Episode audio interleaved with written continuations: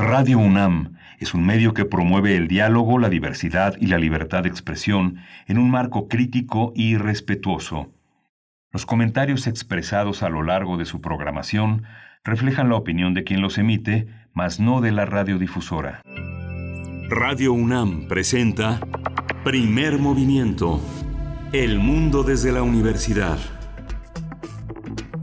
Hola, buenos días. Ya estamos en primer movimiento. Bienvenidas, bienvenidos a esta mañana del viernes 6 de noviembre.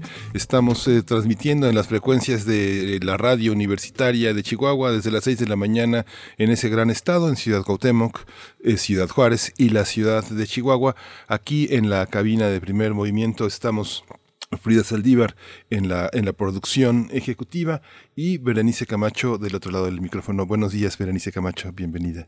Querido, querido Miguel Ángel Quemain, muy buenos días, bienvenidos, bienvenidas a todos los que nos están ya sintonizando en el 96.1 de FM, en el 860 de AM o también si lo hacen de manera virtual en www.radio.unam.mx. En este día de que es viernes, viernes 6 de noviembre, el día en el que mm, probablemente ya ya por fin sabremos pues hacia dónde se decide la balanza electoral en los Estados Unidos pues Biden ya está muy cerca, pues falta que sea oficial, pero En eso estamos en esta mañana, una, una, larga noche, precisamente viendo algunos de los estados más reñidos, Nevada, Pensilvania, eh, en fin, pues así, así seguimos y así nos aventamos toda la semana, pero estamos llegando ya al, al fin de semana, querido Miguel Ángel. Sí, estamos llegando al fin de semana. Eh, la, cantidad de fallecimientos, de, este, lamentables fallecimientos a lo largo de la semana ah, se, ha, incrementado, ha sido muy, muy dolorosa en muchos estados que se aproximan al semáforo epidemiológico en color rojo.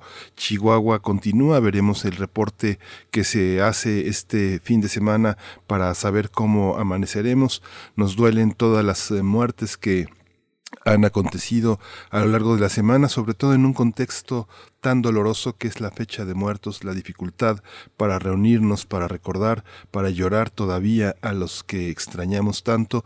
Y bueno, en el ámbito público se han perdido figuras que muchos lectores, muchos, muchas personas reconocen como suyas en el ámbito de la cultura Francisco Conde Ortega, poeta, eh, eh, maestro, ensayista, Luis Zapata, también este narrador imprescindible, muy importante, y ayer eh, lamentablemente el poeta Sandro Cohen, que ha sido recordado desde ayer por toda una trayectoria tan importante tan lúcida, tan necesaria, es una pérdida enorme. Yo apenas escuchaba muy triste ayer todos los planes que puede tener una persona llena de proyectos, eh, proyectos en los que están involucrados todos, todas, que son proyectos que son más duraderos que la propia vida que puede uno, que puede uno vivir, por más longevo que sea. Así es el mundo de los creadores, Berenice. Por supuesto, pues esta lamentable pérdida no hemos parado, no hemos parado con esta pandemia y por otras razones también, pero bueno, mucho se centra en la pandemia, como es el caso eh, de Sandro Cohen, que llevó pues varias semanas pues en lucha contra la COVID-19, falleció lamentablemente y ayer tuvimos esta noticia y, y bueno, estaremos por supuesto dedicando, Miguel Ángel, la poesía a Sandro Cohen. Tú lo hacías la semana pasada con la esperanza de mm, generar también apoyo para su recuperación, un apoyo dentro de la comunidad y fuera también de la comunidad literaria. Pero bueno, tenemos esta lamentable noticia y, bueno, nuestro pésame desde estos micrófonos a todos los amigos cercanos, a los familiares, a su esposa, por supuesto, también escritora y, profesora de la Facultad de Ciencias Políticas y Sociales. Y, pues se nos fue Sandro Cohen, Miguel Ángel. Sí, hoy vamos a tener un pequeño fragmento de la poesía, es eh, Deja llevar, eh, déjame, deja llevarte entre mi piel y la noche, este poema que le dirigió con su rigor eh, de profesoral y escénico Eduardo Ruiz Aviñón en Descarga Cultura. Vamos a escuchar un pequeño fragmento que preparó Frida Saldívar. Deja llevarte entre mi piel y la noche. Sandro Cohen.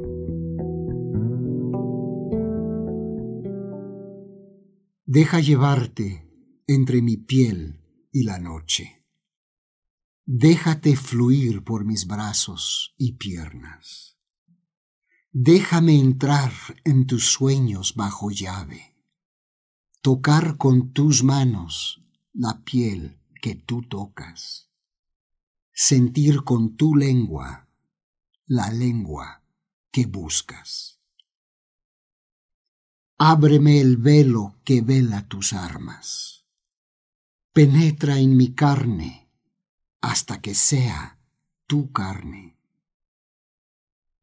Quiero saber qué sientes en la espalda, tu arco de triunfo, tu bóveda clara. Quiero escuchar el río de tu sangre cuando se abren tus piernas como telón de fondo, cuando cierras los ojos. Necesito llevar conmigo tu aliento, la imagen de tu brazo encima de la almohada, la sombra de tu cadera, onda luminosa, la luz de tus párpados cerrados. Me sostienen los verbos que sueñas en voz alta, los gemidos con el nombre que nadie escucha el vaivén de tus dedos que buscan el vacío. Me levanta el aroma de tu pelo y me impulsa la promesa de volver otra vez, el rumor de las sábanas, la vigilia de tu sueño. Deja llevarte conmigo esta noche y veremos el sol mucho antes que amanezca.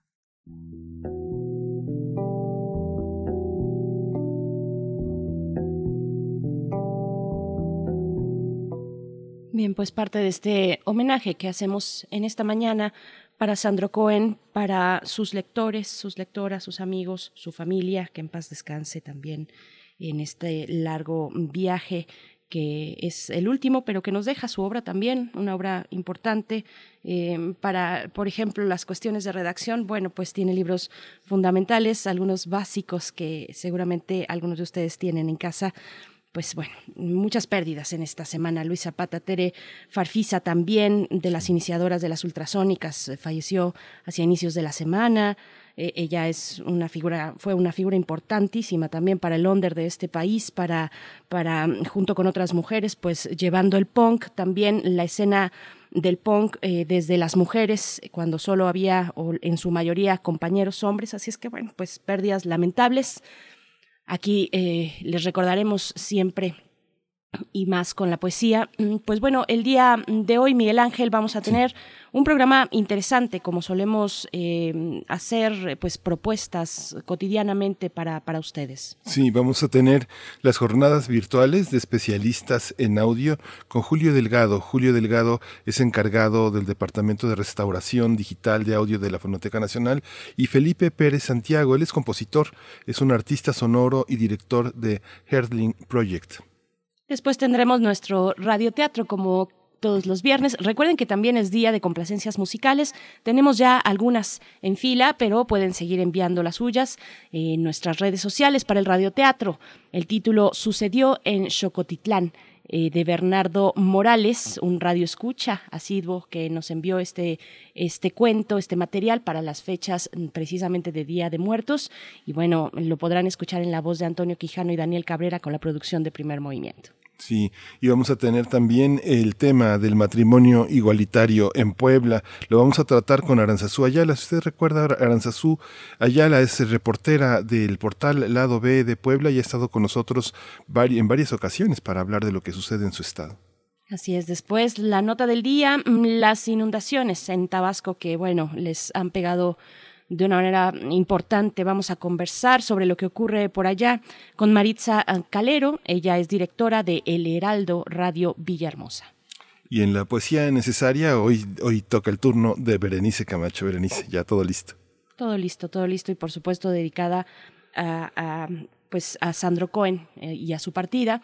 Después tendremos en nuestra mesa del día el tema de la movilidad y el espacio público en estos momentos que no sabemos bien por dónde movernos y hacia dónde y qué nos depara, pues eh, finalmente la curva de contagios y nuestra presencia en el espacio público. Pues bueno, vamos a hablarlo con Emilio Canec Fernández. Él es arquitecto, coordinador del Colegio Académico de la Facultad de Arquitectura de la UNAM. Nos ha acompañado en muchas ocasiones, es un amigo cercano de este espacio, así es que no se pierdan la mesa del día, porque siempre son reflexiones interesantes eh, al borde de muchas cosas cuando hablamos con Emilio Canec, así es que va a ser muy, muy interesante la mesa para cerrar esta semana, Miguel Ángel. Sí, sí, vamos a, vamos a tener una, una mesa muy interesante con un experto con quien ya hemos tratado el tema. Y bueno, nos vamos a cuestiones eh, de COVID-19 para dar inicio a este programa. COVID-19 ante la pandemia, sigamos informados. Radio UNAM. La Secretaría de Salud informó que el número de decesos por la enfermedad de la COVID-19 aumentó a 93.772 lamentables muertes. De acuerdo con el informe técnico ofrecido ayer por las autoridades sanitarias, los casos confirmados acumulados se incrementaron a 949.197. En la información internacional, la Asamblea General de la ONU avaló este jueves celebrar una cumbre de excepcional sobre la pandemia de la COVID-19 los días 3 y 4 de diciembre. El objetivo del encuentro, impulsado por el Movimiento de Países No Alineados, es reforzar la cooperación internacional. En información de la UNAM, la Universidad Nacional Autónoma de México puso en operación esta semana otros dos centros de acceso PC Puma. Ya lo habíamos comentado por acá, pero es importante que esta información se difunda, con lo que ya se suma, mm, pues son cinco sedes con mil computadoras e Internet para atender las necesidades de las y los universitarios ante las condiciones impuestas por la contingencia sanitaria. Los nuevos centros se ubican en el Centro Cultural Universitario Tlatelolco y en la Facultad de Estudios Superiores en Zaragoza.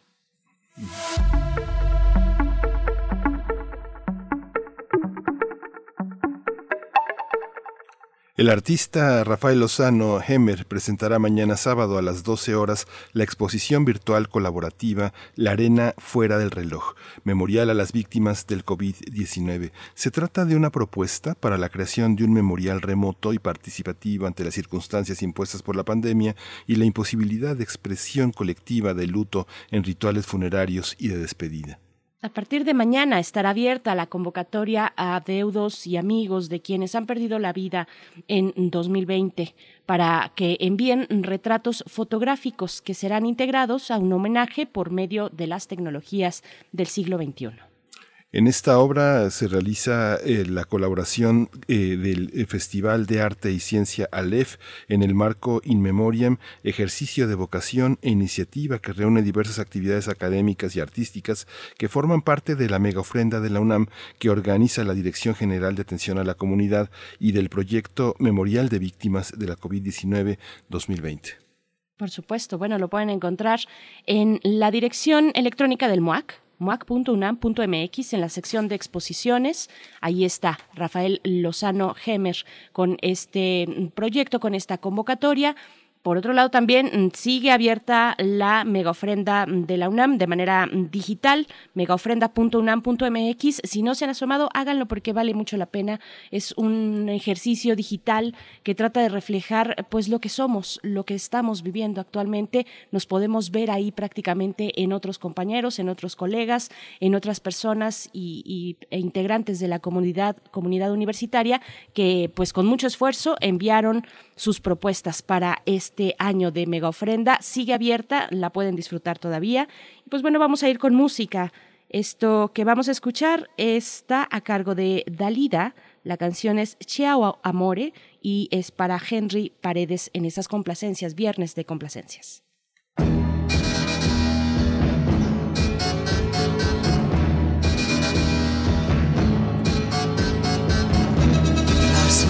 bianca 拉萨。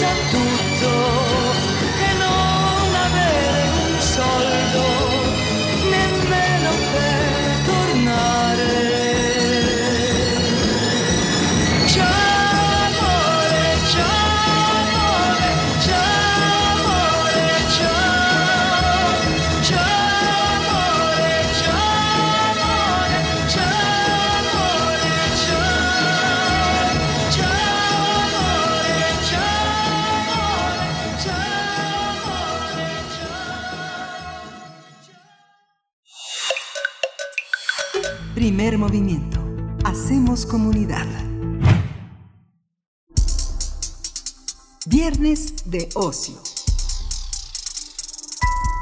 Del 9 al 13 de noviembre se realizarán las jornadas virtuales de especialistas en audio. Se trata de un encuentro organizado por la Fonoteca Nacional en colaboración con el Tecnológico de Monterrey que busca ser una respuesta a los retos que impuso la contingencia sanitaria para la industria del audio. El programa de las jornadas virtuales de especialistas en audio contempla 12 actividades en línea entre conferencias y talleres donde especialistas reflexionarán las formas para afrontar un, eh, pues esta crisis en la industria, esa crisis en la industria del audio provocada por la pandemia de COVID-19. Eh, durante el encuentro, el artista sonoro y compositor Felipe Pérez Santiago va a presentar Herling Project, un trabajo que invita a la gente de todo el mundo a grabarse cantando canciones simbólicas de su cultura, tradiciones o bien el lugar donde viven para realizar una pieza sonora que va a representar a la humanidad en el espacio. La transmisión de las actividades se podrá seguir a través de las páginas de Facebook de la Fonoteca Nacional y también del Encuentro Internacional de Especialistas en Audio, así como en la plataforma Contigo en la Distancia punto cultura, unam, punto cultura, perdón, cultura.gov.mx. El programa completo se puede consultar en la página oficial de las redes sociales de la Fonoteca Nacional de México. Sí, vamos a conversar sobre estas jornadas y el Herdling Project, que recopila música y voces de todo el mundo para enviarlas a la luna. Y están con nosotros eh, Julio Delgado, él es encargado del Departamento de Restauración Digital de Audio de la Fonoteca Nacional. Julio Delgado, bienvenido, gracias por estar este viernes con nosotros. Muy buenos días, ¿cómo están? Gracias, Julio. Muchas gracias, Julio. Gracias por estar una vez más con nosotros. También saludamos a Felipe Pérez Santiago. Él es artista sonoro y es director de Erling Project, precisamente, que también forma parte de este, de este encuentro. ¿Cómo estás, Felipe? Muy buenos días. Bienvenido a Primer Movimiento. Hola, ¿qué tal? Muy buenos días. Gracias por la invitación. Gracias. Julio Delgado, en algunas otras ocasiones nos has mostrado la, importancia de, eh, del audio, del sonido, de, todos los, de toda la materialidad que tiene este mundo que podemos ver con los ojos eh, cerrados.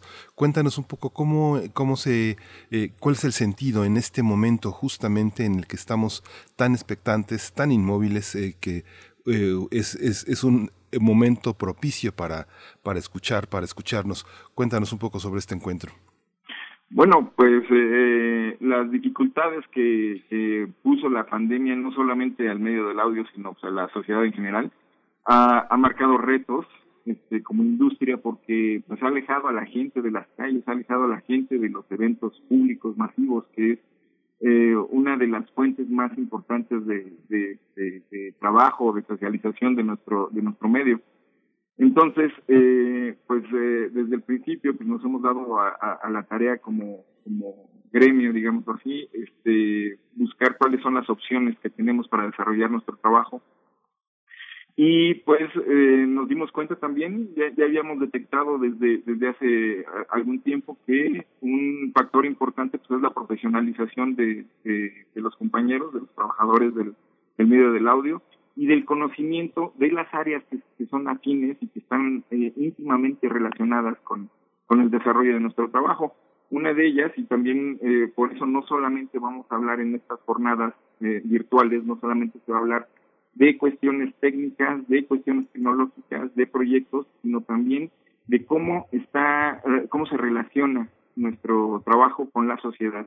Eh, un, un tema muy importante pues es la, la, el, el tema de derechos de autor y la parte legal que tenemos que nosotros eh, eh, estar conscientes para que nuestro trabajo sea va- valorado y pues podamos de, de- desarrollarlo, ¿no? Esa es que de las principales líneas que tenemos, eh, que proponemos con esta, eh, estas jornadas virtuales de especialización audio. Sí. Felipe Pérez Santiago, justamente en consonancia con lo que comenta Julio Delgado, eh, muchas personas, pe- personas que eh, eh, tenemos acceso a un, a teléfono celular, a un, a, a dispositivo móvil, como son los, las tablets, este, las laptops, todo este instrumento, vienen incorporados muchos elementos para que podamos tener una creatividad, compartir audios, hacer podcast, escuchar muchas cosas y, tú has- vas a hacer posible este eh, concretar esta sabiduría a través de un proyecto que es Herling Project. Adelántanos un poco cómo, en qué consiste, cómo lo están armando, cómo se reciben los materiales, los formatos, cómo estamos en, en, en, la sociedad, los ciudadanos eh, que nos interesa esta, esta visión, cómo podemos participar, qué, qué debemos de entender. Sí, claro. Bueno, el, Learning Project realmente se empieza a trabajar hace ya casi tres años y yo en el 2018 formo ya parte oficial del, del Instituto SETI en California. El Instituto SETI es el Search for Extraterrestrial Intelligence, que es fundado este, hace cerca de 40 años por Carl Sagan, muchos de ustedes recordarán al doctor Carl Sagan por el, el programa de Cosmos, y junto con la doctora Jill Tarter, fundan este instituto con la premisa de buscar vida extraterrestre inteligente por medio de emisiones de audio. Entonces ellos tienen en el norte de California este lugar que se llama el Allen Telescope Array, que es un radiotelescopio de una hectárea con más de 40 radiotelescopios conectados entre ellos y que están constantemente buscando señales sonoras de, del espacio, del universo.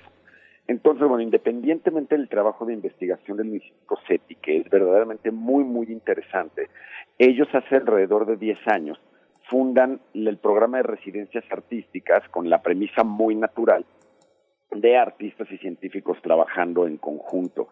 Entonces, pues tengo el honor de que me invitan hace tres años y hace dos años ya pertenezco oficialmente eh, para ser además el primer músico en trabajar con ellos.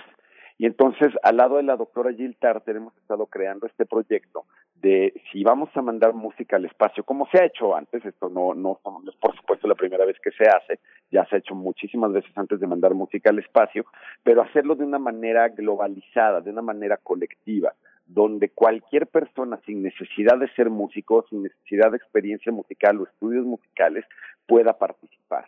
Entonces fue que creamos la idea de desarrollar una app en donde cualquier usuario pueda grabar su voz cantando, no es voz hablada, sí aclaro eso, tiene que ser cantando, no importa si tiene experiencia de canto, no importa si es desafinado, eso, eso es de verdad lo de menos, pero que nos comparta su experiencia por medio del canto de quiénes son, de dónde viene, de sus tradiciones, de su cultura, de su historia, y con esas voces yo las voy a compilar, incluso la Fonoteca Nacional me está ayudando en ese en esa parte, a hacer el archivo, me van a compartir voces de su acervo, etcétera, y este y voy a crear una instalación sonora que posteriormente por medio de otra fundación que se llama The Art Mission Foundation, también en California, se va a poner en un disco de níquel que es este indestructible y ese disco se va a poner en la superficie de la luna como esta primera misión con The Earthling Project de llevar los sonidos de la humanidad y compartirlos este, fuera del fuera de nuestro planeta.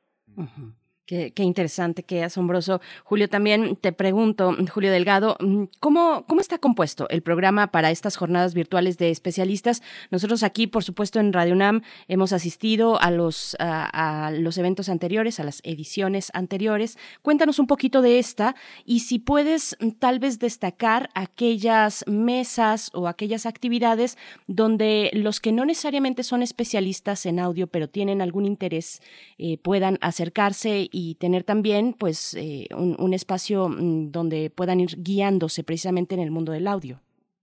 Bueno, pues eh, dentro de las eh, actividades que, destacamos, como te decía, no es nada más cuestiones técnicas o tecnológicas, sino también otro otro tipo de, temas que vamos a tratar que son afines al, medio del audio. Uno de ellos es el de derechos de autor, que lo va a impartir, es una conferencia que va a impartir Valeria Morel. ahí se van a hablar de qué, qué, qué tanto influye el conocimiento de este tema en el proceso de, creación y de difusión de, de, algún evento sonoro, ¿no? Eh, tenemos también el, tema de la preservación a largo plazo y, este, y acceso a la información a través de TICs eh, por el maestro Gustavo Trujillo. Ahí también eh, va a ir de lo grande, de, de, lo que es mantener un acervo como la Fonoteca Nacional, hasta los esfuerzos que se pueden hacer en, este, en una cuestión doméstica para la preservación de los sonidos. Está la, parte del, branding para productores estudios y artistas. Yo creo que esto puede servir para, para saber cómo darse a conocer eh, en, un medio donde es difícil tener acceso a ciertas cosas. Yo creo que eso también puede, puede influir en distintos ámbitos, ¿no? Y pues eh, ya cuestiones más técnicas como el futuro de la educación en la producción musical eh, por el maestro del, del TEC de Monterrey, el maestro Miguel, Mijael Gutiérrez, eh, grabación remota de voces por Fernando Cabrera. Eh, esto es esto tiene que ver está íntimamente ligado al, al tema de la pandemia, ¿no? ¿Qué, ¿Qué hacemos nosotros desde un estudio de grabación para poder seguir este, trabajando, ¿no?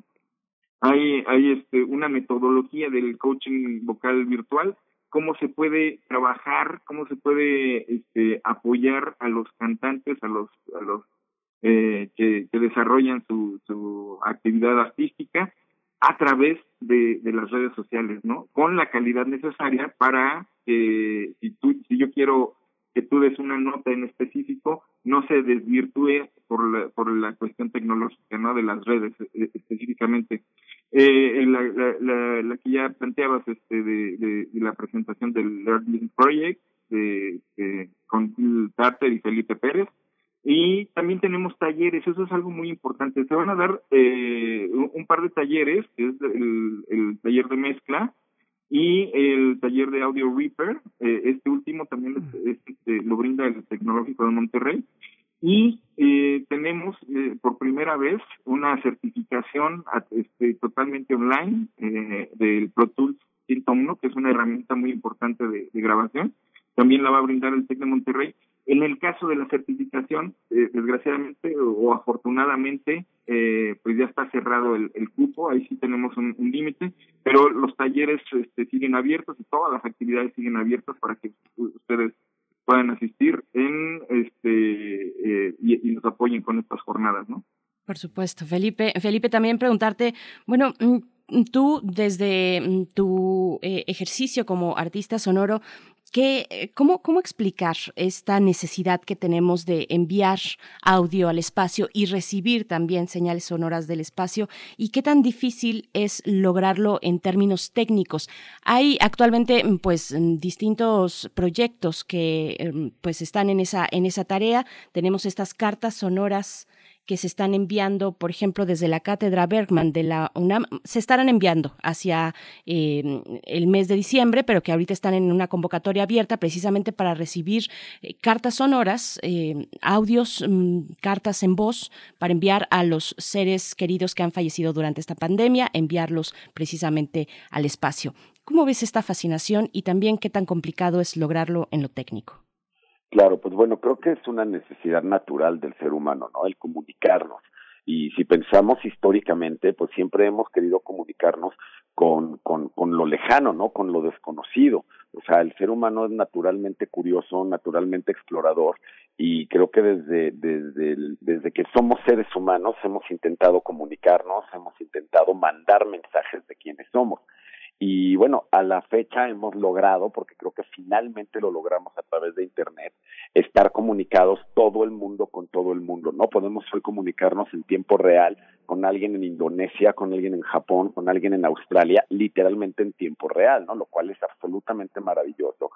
Ya lo vemos como lo más normal del mundo, sin embargo, tecnológicamente es un logro, pero este, monumental el haber llegado al punto donde podemos comunicarnos en videollamada en tiempo real con alguien al otro lado del planeta, ¿no?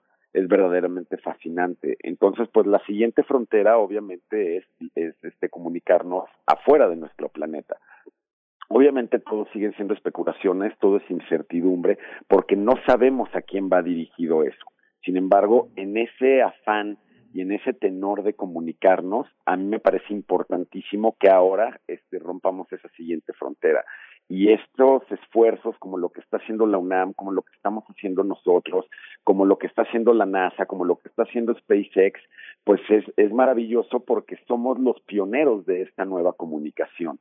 Entonces, a quien llegue, quien lo reciba, quien lo escuche, eh, pues bueno, eso estará por definirse. A lo mejor ni siquiera a nosotros nos toca saberlo, pero que sepan que fuimos los primeros en poner ese mensaje en la botella y echarlo al océano y decir, bueno, esto es lo que yo quiero decir, esto es lo que somos como, como especie, como seres humanos, y esperemos que este tipo de esfuerzos realmente eh, pues unan a la humanidad, ¿no? En un mensaje común de paz, de armonía, de unión, y este y pues ayuden en estos tiempos tan difíciles como son la pandemia como toda la, la, situación política etcétera y todo lo que estamos viviendo que ayuden pues a un mensaje de esperanza y de unión como seres humanos y como especie Justamente eh, para ambos ese es, es, es, el comentario y la pregunta. Eh, hace un momento este Frida Saldívar nos convoca a que, a que revisemos los talleres, a que nos inscribamos es una convocatoria que mejoremos. Hay una parte en la radio pública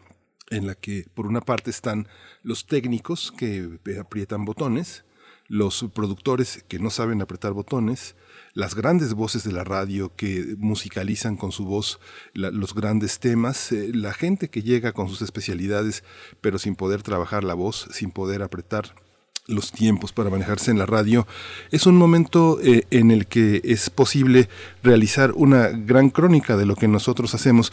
¿Cómo observas tú, Julio, que estás encargado de que las, las, los, maltratos se hagan a un lado y sobrevivan las piezas, eh, hacer que los materiales, las cintas, eh, los archivos dañados sobrevivan. ¿Cómo observas tú? Como un, tienes un lugar privilegiado para observar como todo este gran, toda esta gran fauna que se mueve en torno al audio, a los estudiantes, a los talleres de radio de las universidades, a todo este mundo que estamos, pues todos estamos de alguna manera tratando de unir esfuerzos, de hacer este una empatía para que todos participemos de una manera creativa. ¿Cómo lo observas? desde fuera, qué momento estamos viviendo en materia del desarrollo tecnológico, de las ideas creativas, de gente que no sabe conservar y utilizar los materiales técnicos y del gran público que escucha en el auto, que, que escucha a oscuras, que escucha en los tiempos de la madrugada. ¿Cómo, lo, cómo, es, ¿Cómo es tu visión en este momento? Bueno, pues, eh, eh, pues sí, estamos viviendo un, momento coyuntural eh, en cuanto a la preservación, ¿no? Este, ahora todo es muy inmediato, ahora la, memoria es muy corta. pero también eh, en un momento dado, si nosotros, yo, yo- siempre tengo un ejemplo muy, muy, muy característico. Si alguien no se hubiera pre- preocupado por rescatar algunos papiros de la biblioteca de Alejandría cuando se incendió hace miles de años, este, no tendríamos acceso a, esa, a ese conocimiento, no tendríamos acceso a los diálogos de Platón. Entonces, eh, eh, eh, es, un, es, es importante que pues los que estemos re- relacionados con la pre- preservación, eh, pues hagamos ese esfuerzo, po- porque lo que nosotros hacemos ahorita, este, los beneficiarios van a ser generaciones futuras. Nosotros tenemos hijos, esos hijos tendrán este, otros hijos, tendrán nietos, tendrán su familia, tendrán y vendrán nuevas eh, personas que van a tener la posibilidad de entender cómo es como vivimos nosotros actualmente, cómo vivieron hace 100 años eh, quienes escuchaban a María Conesa, que eh, escuchar cuál es el pensamiento de Diego Rivera, etcétera, etcétera, y también lo que se está generando en este momento, todos esos eh, pro- procesos que dejan huella con su voz, con el sonido, que este fue registrado, pues es, es importante eh, preservarlo en esa memoria colectiva, ¿no? Ahora, lo importante también no es solamente preservarlos en una grabación, en un disco, en un disco duro, en, una, eh, en un sistema de, alma- de almacenamiento digital, lo importante es que esto se difunda, que un estudiante sepa que puede ir a eh, eh, escuchar una, una eh, conferencia dictada por Juan O'Gorman sobre arquitectura y que él lo inspire o que eh, a él lo, lo, le cambie su modo de pensar o su modo de desarrollar su arte. Entonces yo creo que la posibilidad de que, de que estén abiertos todos esos- estos acervos, así como vamos a, a un museo a ver una pintura y a mí me inspira para hacer una mezcla digital de audio, eh, eh, aunque no tenga nada que ver con, con un pincel, pero que yo estoy plasmando en, en mi trabajo diario o en mis relaciones humanas, etcétera, etcétera. Yo creo que esa es, esa es la clave que, tenemos que, preservar este, en, en la actualidad, ¿no? Fíjate, fíjate, este Felipe Pérez, bueno, ah, eh, en muchas ocasiones eh, eh, Frida Saldívar me dice, acércate al micrófono, acércate al micrófono. Hay una parte en la que estamos involucrados en el tema, pero al mismo tiempo hay algo que no nos... que no nos, no nos termina por familiarizar. ¿Cómo entender? Tenemos un taller de grabación en casa, pero tenemos un taller también de grabación remota de voces en postproducción. ¿Cómo acercarnos, cómo convertir eh, el, el lenguaje del audio en un lenguaje personal que podamos expresarnos? Hoy todos mandamos mensajes de voz por el post, por el, por el, por los medios digitales, por el WhatsApp. Eh, hay gente que nunca escribe, que, que es muy torpe porque tiene alguna imposibilidad visual, porque tiene eh, teclados en el teléfono muy complicados eh, y graba, graba su voz. Eh, ¿Cómo mandar mensajes? Cómo, en- cómo empezar a encontrar esos espacios en los que uno como escucha eh, deja de escuchar? Eh, ¿Cómo le tenemos miedo al sonido de la basura, al sonido de los tamales, al sonido de todo lo que nos rodea? ¿Cómo incorporarlo? ¿Cómo hacerlo expresivo como artista, Felipe? Eh, bueno, realmente la ventaja para los que tenemos la facultad de escuchar y, y de escuchar bien, que no tenemos ninguna ninguna imposibilidad, pues es que estamos rodeados de sonido constantemente, ¿no? Y eso es algo maravilloso. Eh, a veces, eh, como que damos por hecho, damos por sentado sonidos tan comunes como mencionas, ¿no? Como a lo mejor el de los tamales o a lo mejor el de la basura y etcétera. Y realmente como sonidos son absolutamente fascinantes porque también son el paisaje sonoro de nuestra ciudad o de nuestro entorno, o bueno, no es lo mismo que si nos tomamos un día libre y nos vamos al campo, o nos vamos a la selva, o nos vamos al mar, eh, o nos vamos a otra ciudad, cada lugar a donde vamos siempre, siempre hay un paisaje sonoro. No hay un lugar en la tierra que sea absolutamente silente, ¿no? Entonces, eso es maravilloso cuando realmente lo concientizas y te das cuenta de la importancia del sonido que existe a nuestro alrededor.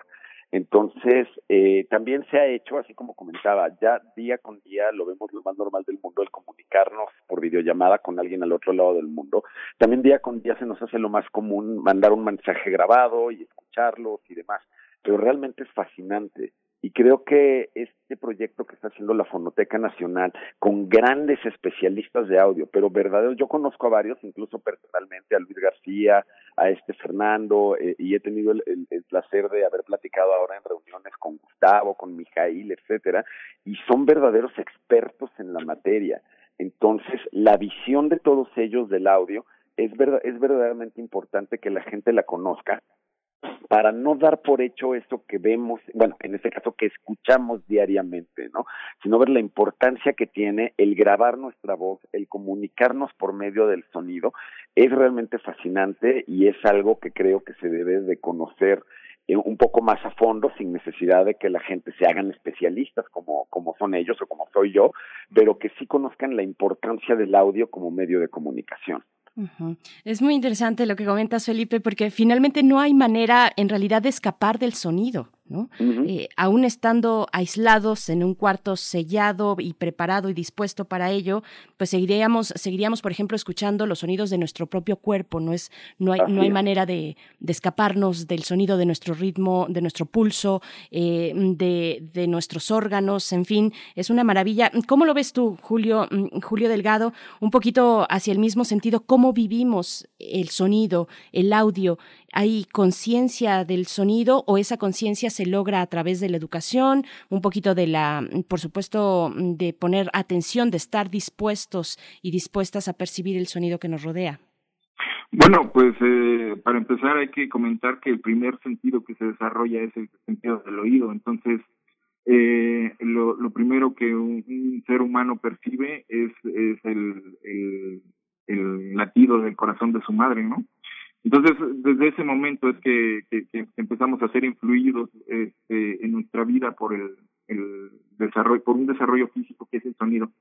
Ahora, eh, también dentro de nuestra de, nuestra mente, eh, el sonido tiene distintas influencias, ¿no? O sea, el, el, el, oído también es un, un sentido que no se puede este, aislar estamos constantemente eh, abiertos nuestro e, este sentido específicamente al mundo eh, exterior y pues tiene una una razón muy lógica no o sea cuando estamos dormidos en medio de la, selva pues necesitamos percibir que un león haga un ruido porque nos va a comer no entonces eh, desde eso que es muy básico hasta eh, pues escuchar una una obra de Bach no con toda esta armonía y que nos nos da una influencia diferente para para actuar diferente en, nuestra vida, para cambiar nuestros patrones de conducta.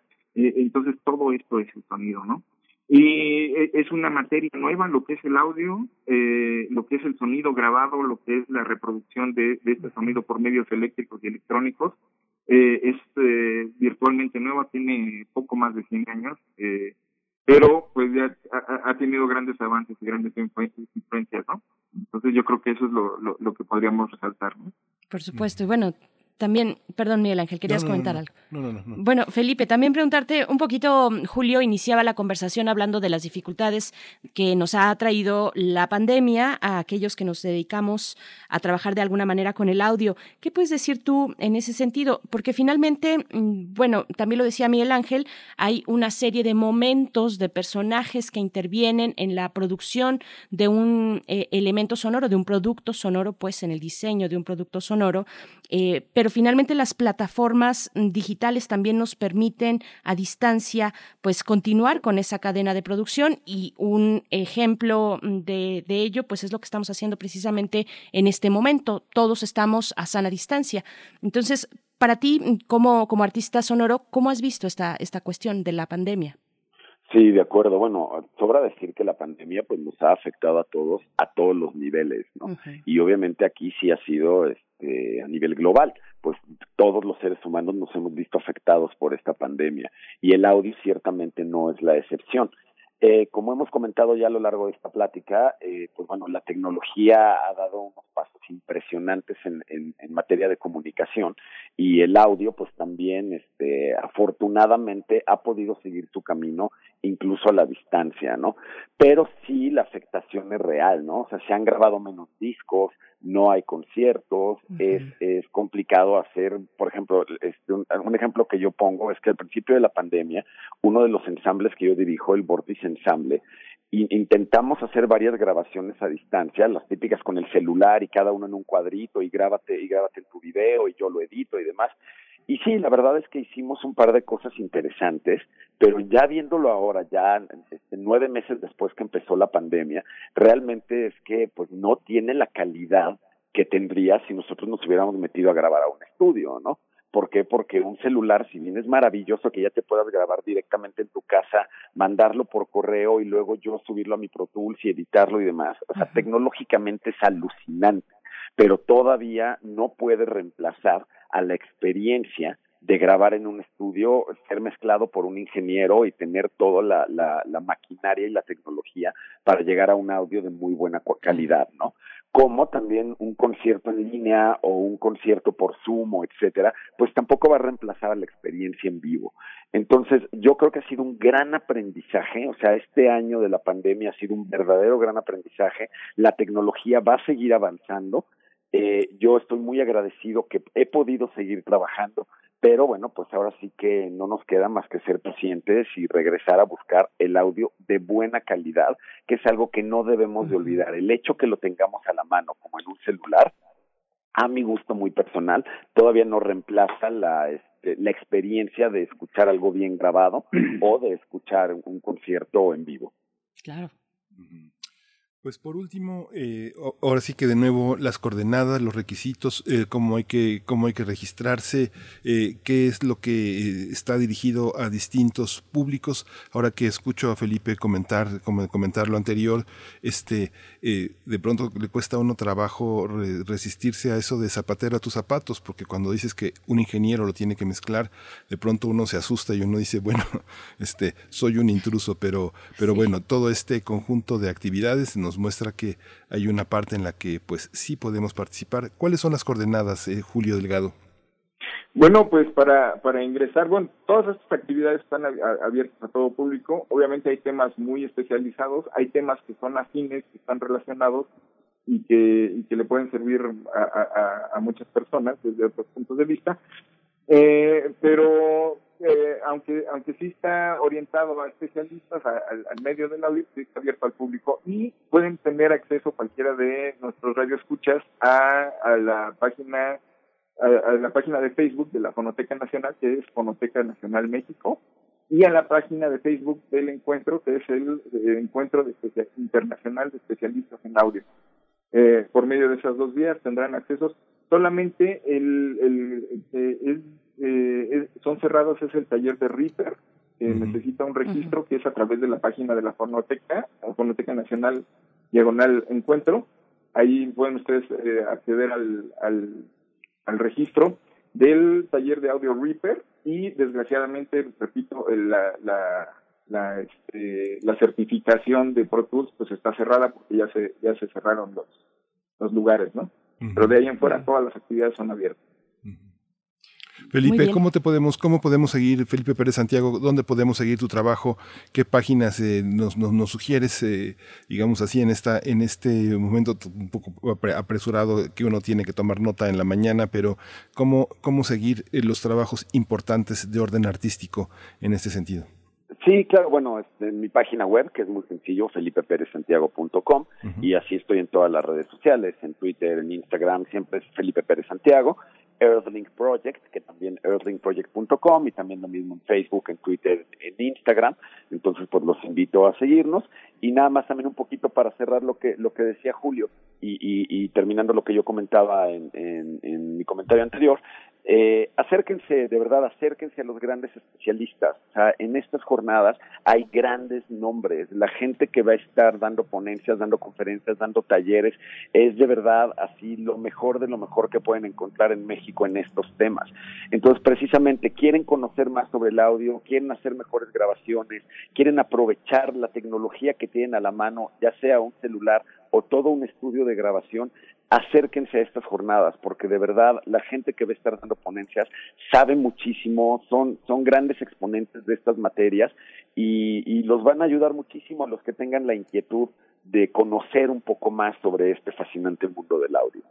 Pues está hecha la invitación a estas jornadas virtuales de especialistas en audio de la Fonoteca Nacional. También colabora el Tecnológico de Monterrey. Y, y bueno, nos vamos a despedir, de hecho, con una pieza tuya, Felipe Pérez, eh, Hospital Suite, suprarrenal. ¿Nos puedes contar un poquito?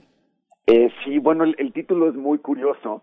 Eh, voy a ser muy, muy breve nada más en explicarlo. Eh, bueno, yo eh, he sido en, en- en un par de ocasiones miembro del Sistema Nacional de Creadores de Arte como compositor y esta obra yo la había metido como parte de mis actividades del Sistema Nacional de Arte para este, el, el ensamble Onix.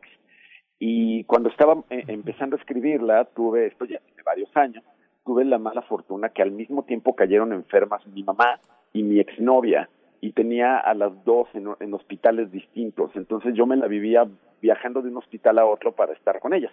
Afortunadamente las dos salieron bien, o sea, las dos este, se recuperaron, pero yo pasé muchísimas horas en los hospitales, entonces aprovechaba ahí para ponerme a componer. Entonces me llevaba mi laptop, me llevaba un pequeño tecladito y unos audífonos.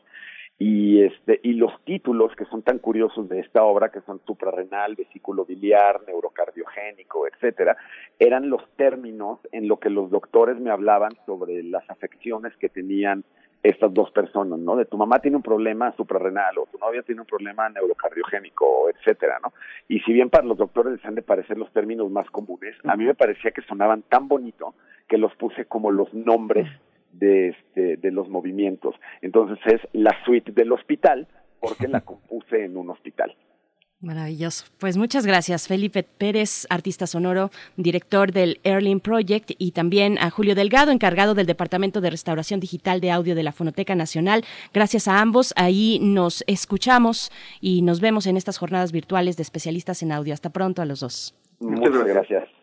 Vamos con música, Miguel Ángel. Sí, vamos con música. Vamos a escuchar eh, este, este, tra- este, ese trabajo que justamente es el de Felipe Pérez Santiago. Es, es el, eh, no es complacencia, pero es conocer Hospital Suite 1 suprarrenal.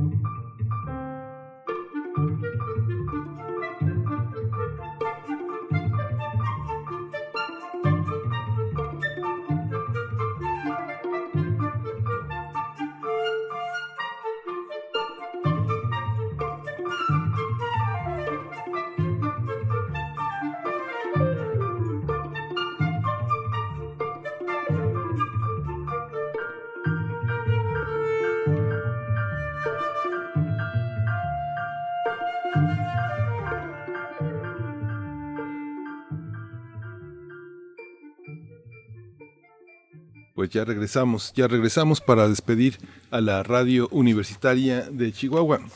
Creo que ya no va a dar tiempo para nuestro radioteatro. Yo creo que lo vamos a hacer al regreso de. Sí, de sí nos va a dar tiempo, Sí, sí nos da tiempo. Ah, bueno. Vamos a escuchar Sucedió en Jocotitlán de Bernardo Morales, eh, un radio escucha asiduo que nos envió este cuento para las fechas de difuntos. Es la voz de Antonio Quijano y Daniel Cabrera. La producción es el primer movimiento y aprovechamos para despedirnos de la radio universitaria de Chihuahua. Nos escuchamos el próximo lunes de 6 a 7 de la mañana, de 7 a 8 en el horario de la Ciudad de México. Vamos al radioteatro. Primer movimiento. Hacemos comunidad. Para teatros, los radioteatros de primer movimiento.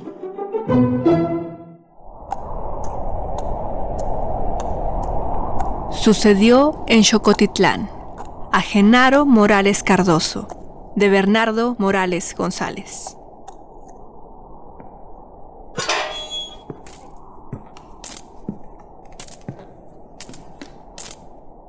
Buenas.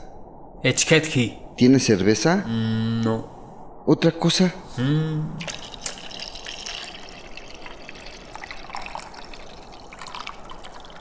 ¿Cuánto debo? Nada, el sende es un regalo de los ancestros. Y se vide que trae usted se... ¿Tendrá cigarros? nueve pesos.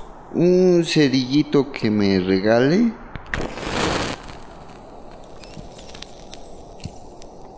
¿Y qué anda haciendo en Xocotitlán? No lo había visto antes por acá. No, no soy de aquí. Mi ombligo está enterrado en Atlacuiguayan, pero vine a buscar la tumba de mi bisabuela. El panteón está cerrado. Entiendo, es tarde. No, ya tiene tiempo, tanto que ya ni me acuerdo. ¡Qué caray!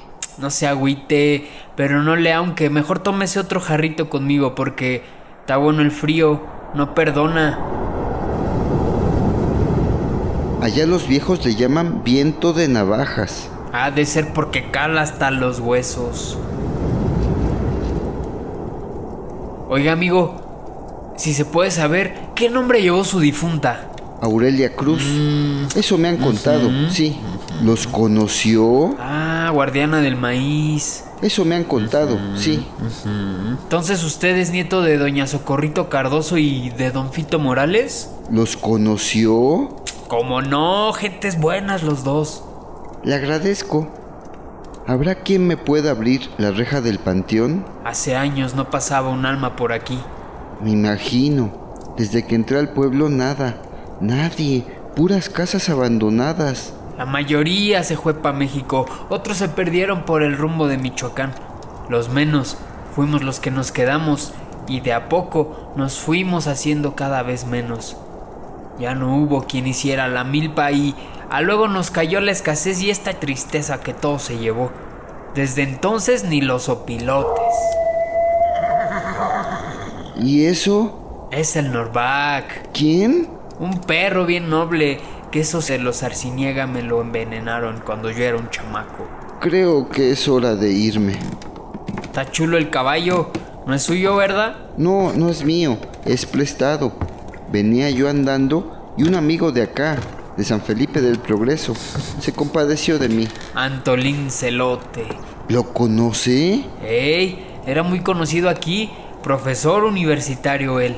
Escritor. ¿Era? ¡Eh! Se me hace que usted se está confundiendo. Él mismo me lo prestó hace un rato. Seguramente, amigo. No dudo que se lo hayan prestado, pero ellos murieron juntos. Ya tiene sus años. Venían bajando del monte de Enguémore. Más o menos como a esta hora. Estaba lloviendo, la tierra estaba floja, el animal pisó en falso. Ahora sí me voy antes de que se me haga más noche. Espérese tantito, amigo. No me ofenda. A mí no me debe nada. Lo que es más, pues tomamos otro jarrito y ya luego vemos.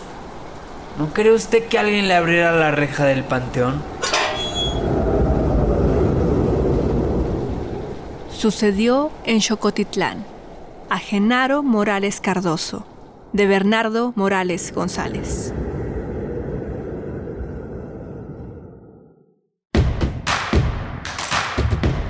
Síguenos en redes sociales. Encuéntranos en Facebook como Primer Movimiento y en Twitter como arroba PMovimiento. Hagamos comunidad.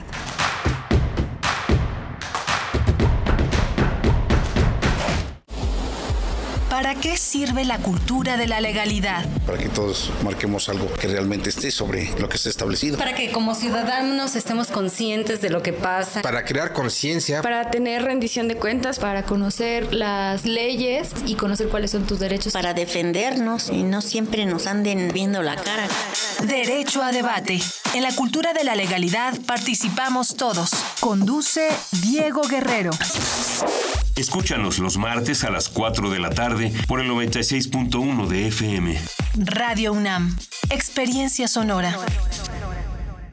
¿Y cómo está tu hija? Contenta. Trabajará como capacitadora asistente electoral en el INE. Ya llevaba buscando hace un buen. Es para capacitar a quienes cuentan los votos, ¿verdad? Es más que eso. Se va a unir a una gran causa y hará su parte por la democracia. Ella buscaba un trabajo y encontró una gran misión. Ingresa a INE.mx y conoce la convocatoria para ser parte del equipo que capacitará a quienes contarán los votos en las elecciones más grandes de la historia. El 6 de junio, tu voto sale y vale. INE.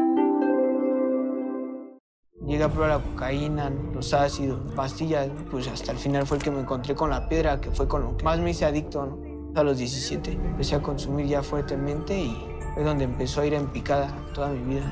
Lo anexábamos. Se lo llevaba pues a la fuerza, ¿no? Lo tenían que someter. Él tiene temor de regresar a la casa para no recaer. Esto es un martirio que a nadie se le desea en verdad. El mundo de las drogas no es un lugar feliz. Busca la línea de la vida. 800-911-2000.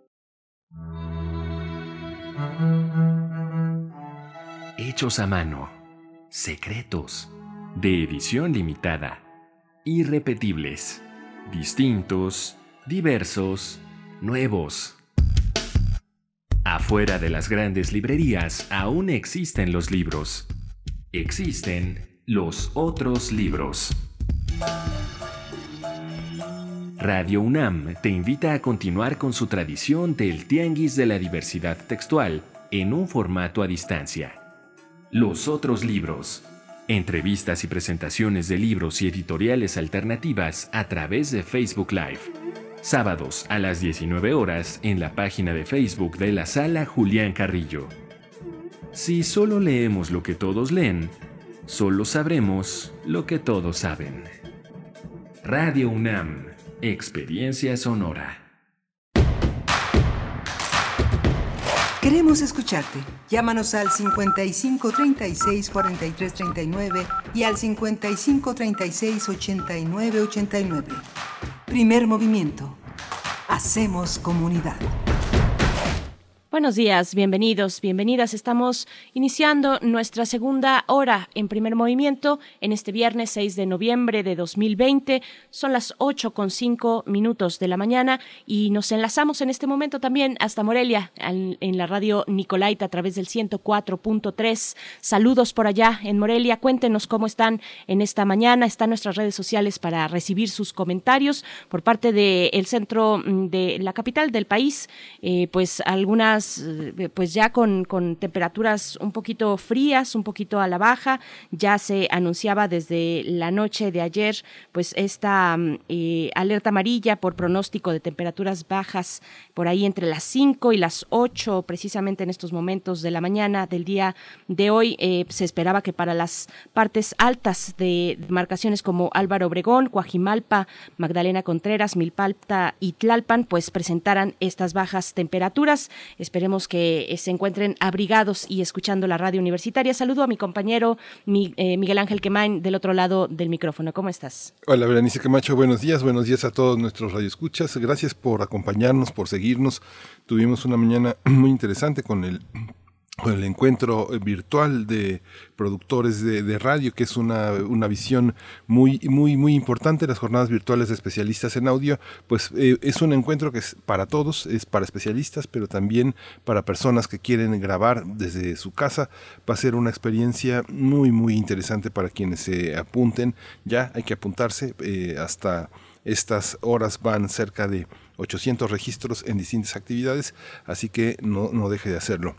Ayer tuvimos una visión muy interesante, Bernice, donde al presidente Trump, que trató de, sin evidencia, decir que eh, las eh, elecciones eran robadas, de que todo era un fraude, pues eh, se, se, le impidió, en, tanto en las redes sociales como en los canales de televisión norteamericanos, alegar esa, ese, esa arenga, esa, ese alegato que pues pone en peligro también una elección y que orienta a un público ya dividido de por sí a tomar posiciones que no tienen ninguna, ninguna evidencia.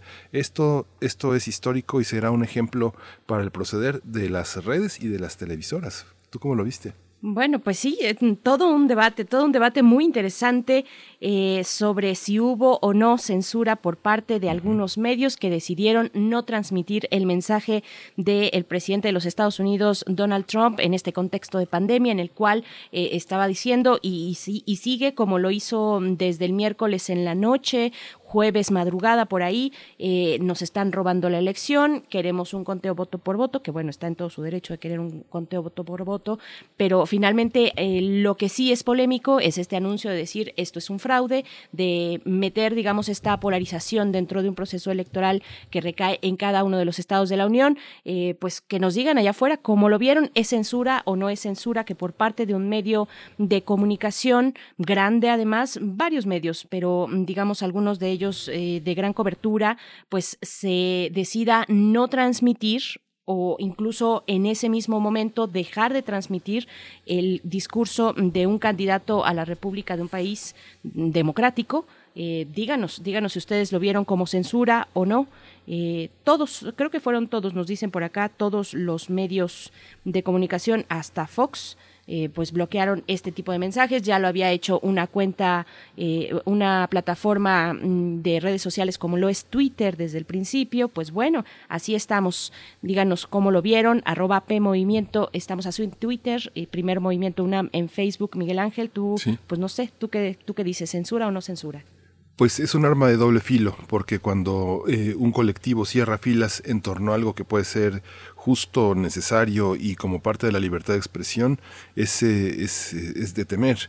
Lo que pasa es que hay un acuerdo y hay un consenso generalizado en esta manera de manipular las redes, de manipular todo a través de un tuit a voluntad, a capricho, un mandatario muy arbitrario en el uso de los medios de comunicación, un hombre manipulador que ha rebasado pues los códigos de ética que, eh, que trata de, de expander hacia los medios que tienen un propio código de ética que tiene que basarse en la evidencia, en la, en la de la información y no, y no convocar al odio y no convocar a la incertidumbre en, cuando no hay evidencia. ¿no? Creo que es un doble filo.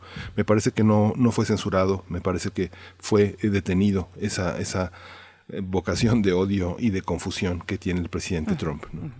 Pues bueno, vamos también brevemente a decir que entre los estados que están en este momento en una gran tensión, eh, pues ya Arizona se suma a los estados en los que Joe Biden aventaja, aventaja a su contrincante Donald Trump. Está Arizona, Pensilvania, Nevada y Georgia. Eh, con la ventaja para Biden. Georgia es un caso muy peculiar porque el, eh, la, la, ventaja, digamos, es de muy, muy pocos, muy pocos votos, prácticamente menos de por ahí de mil votos probablemente. Eh, ambos tienen en porcentaje lo mismo, 49.1 4%, pero mm, donde dentro de estos estados de la Unión, Carolina del Norte es, dentro de los que están, digamos, en esta tensión, es el que está para mm, Trump con mayoría de un 50.1%. Así es que, bueno, esto continúa, pero estamos probablemente viendo los últimos momentos, salvo que en alguno de los casos se lleve a la judicialización, como ya lo ha dicho o lo ha anunciado el presidente Donald Trump, Miguel Ángel. Sí, justamente este seguimiento que tú has hecho tan puntual y de una manera tan, eh, tan, tan, exhaustiva, pues sí, nos lleva a esta, a esta orientación. Tal vez es el fin de la administración Trump y una nueva era en los Estados Unidos que definitivamente sí, sí la encabeza Biden, ¿no? una necesidad de replantear muchos de los términos en los que Trump eh, trata de eh, convertir eh, todas las negociaciones en el planeta en una, en una decisión unilateral. Eh, vimos los acuerdos de París, vimos las cuestiones del tema de las armas, el tema de la intervención en Oriente Medio, en, en, Asia. hay, hay que, se tiene que detener esta política que está orientada sin un parámetro ético, es un capricho, es un capricho de la derecha también, ¿no? Representa todo eso el presidente Trump, ¿no? Ya nada más cierro con esto. Pregunto si estamos entonces frente a una nueva era o una nueva vieja era. No sé, que nos comenten en redes sociales, eh, querido Miguel Ángel. Eh, vamos a tener en esta mañana, ya en un momento más, nos vamos con nuestra nota nacional para hablar del matrimonio igualitario en Puebla que fue aprobado. Vamos a conversar con Aranzazú Ayala. Ella es reportera en el portal Lado B, precisamente del estado de Puebla. Y después eh, nos seguimos con Tabasco, Miguel Ángel. Sí, nos seguimos con Tabasco, justamente las inundaciones, que es eh, eh, una de las características que tiene este estado, un estado de agua, ha sido calificado así por muchos cronistas, muchos escritores. Tabasco padece este panorama de inundaciones en este mes y Maritza Calero, directora del Heraldo Radio Villahermosa, nos va a contar el alcance en esta ocasión de estas catástrofes, de, este, de estos fenómenos naturales, cómo han alcanzado a la población y han causado pues severos daños. Así es. Pues bueno, vamos primero con el matrimonio igualitario en Puebla. Primer movimiento. Hacemos comunidad. Nota nacional. El Congreso de Puebla avaló reformas legales para garantizar el derecho al matrimonio, así como el concubinato entre personas del mismo sexo. Con 31 votos a favor, 5 en contra y 3 abstenciones, se aprobaron reformas al Código Civil. Por tanto, se modificaron 10 artículos. Entre ellos, se eliminó que el matrimonio únicamente se puede dar entre un hombre y una mujer. De esta manera, el Poder Legislativo dio cumplimiento a la Suprema Corte de Justicia de la Nación para legislar derechos civiles de las personas del mismo género, sentencia que tenía cinco años sin cumplirse. De 2015 a la fecha, la Suprema Corte envió al Congreso del Estado de Puebla un total de tres documentos para exigir a los diputados la reforma al Código Civil de Puebla. Tras aprobar esta iniciativa, Puebla se sumó a otras entidades donde ya se permite el contrato conyugal entre parejas del mismo sexo, como Baja California Sur, Campeche, Ciudad de México, Coahuila, entre otras. Vamos a conversar sobre este reconocimiento de las uniones del mismo sexo por parte del Congreso de Puebla. Hoy está con nosotros eh, Aranzazú Ayala, y es reportera del portal Lado B de Puebla. Aranzazú, muchas gracias por estar otra vez con nosotros. Bienvenida a Primer Movimiento. Buenos días y un gusto saludarles nuevamente y bueno, y ahora con una buena noticia. Ay, Aranzazú, sí, mucho, mucho gusto de escucharte esta mañana. Gracias por estar una vez más con nosotros. Te pregunto, pues, ¿cómo viste la jornada? ¿Cómo has visto estos, mm, no solamente la jornada legislativa, sino también las semanas previas a este momento? Eh, ¿Qué se dice desde la sociedad, la sociedad que puede ser tradicional como la poblana? Eh, ¿Cuál es el ambiente, el ambiente social eh, frente a esta noticia? Pues eh, digamos que de alguna manera se esperaba un poco que por fin se aprobara el matrimonio igualitario en Puebla. Eh, sin embargo, bueno, el ambiente en general, hace hace poco, eh, el 26 de octubre, se publicó un diagnóstico, eh, diagnóstico de eh, que se hizo a nivel municipal, eh, de diagnóstico para identificar necesidades en materia de derechos humanos de la población LGBT en el municipio de Puebla.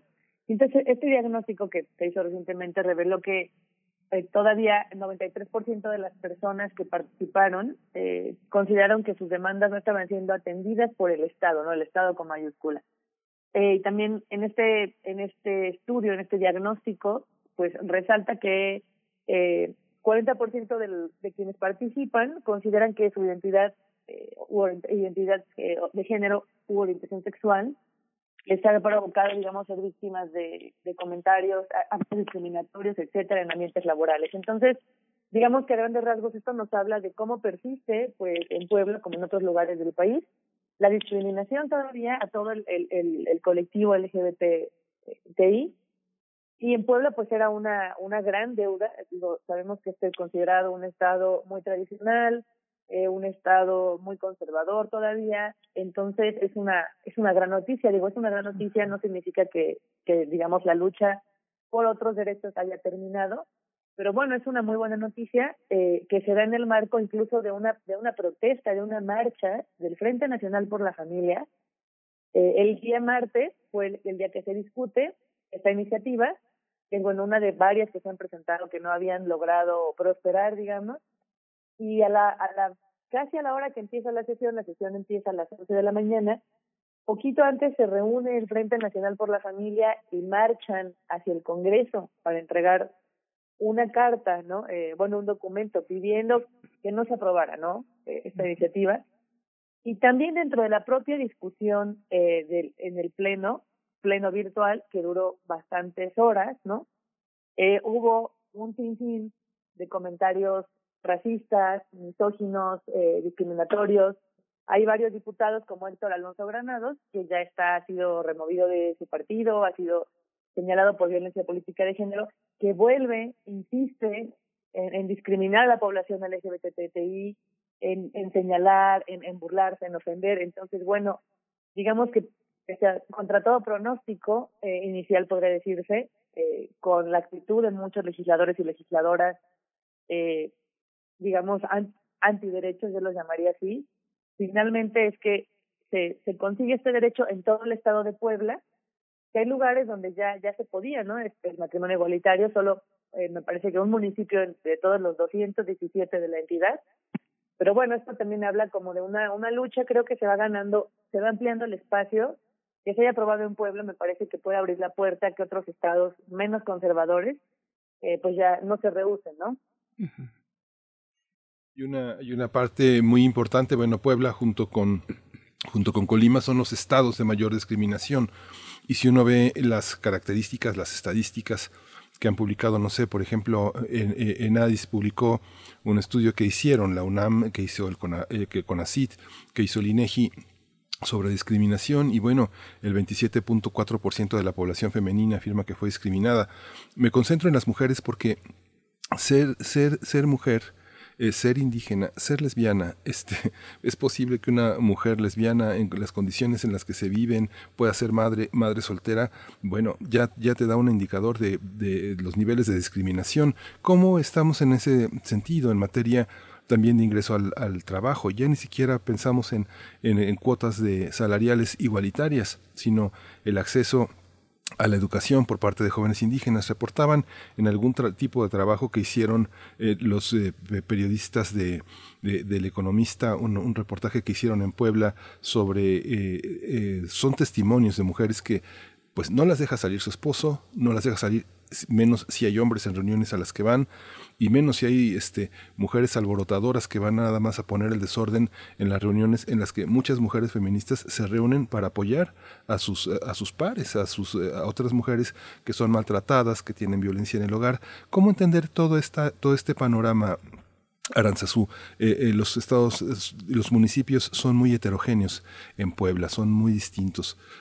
¿Qué, ¿Qué, promedio sacarías un poco en esta, en esta consideración ahora que pone en escena un tema tan importante?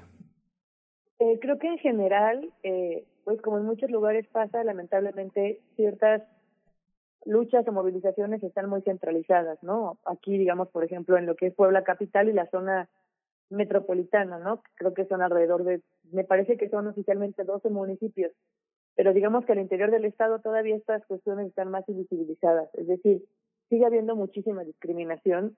Eh, estamos en uno de los estados aquí en Puebla donde ocupamos eh, lamentables primeros lugares en discriminación de todo tipo, primeros lugares en cuanto a violencia de género, eh, feminicidios, desaparición de niñas y adolescentes. Me parece que incluso el municipio de Puebla es primer lugar, segundo lugar a nivel nacional.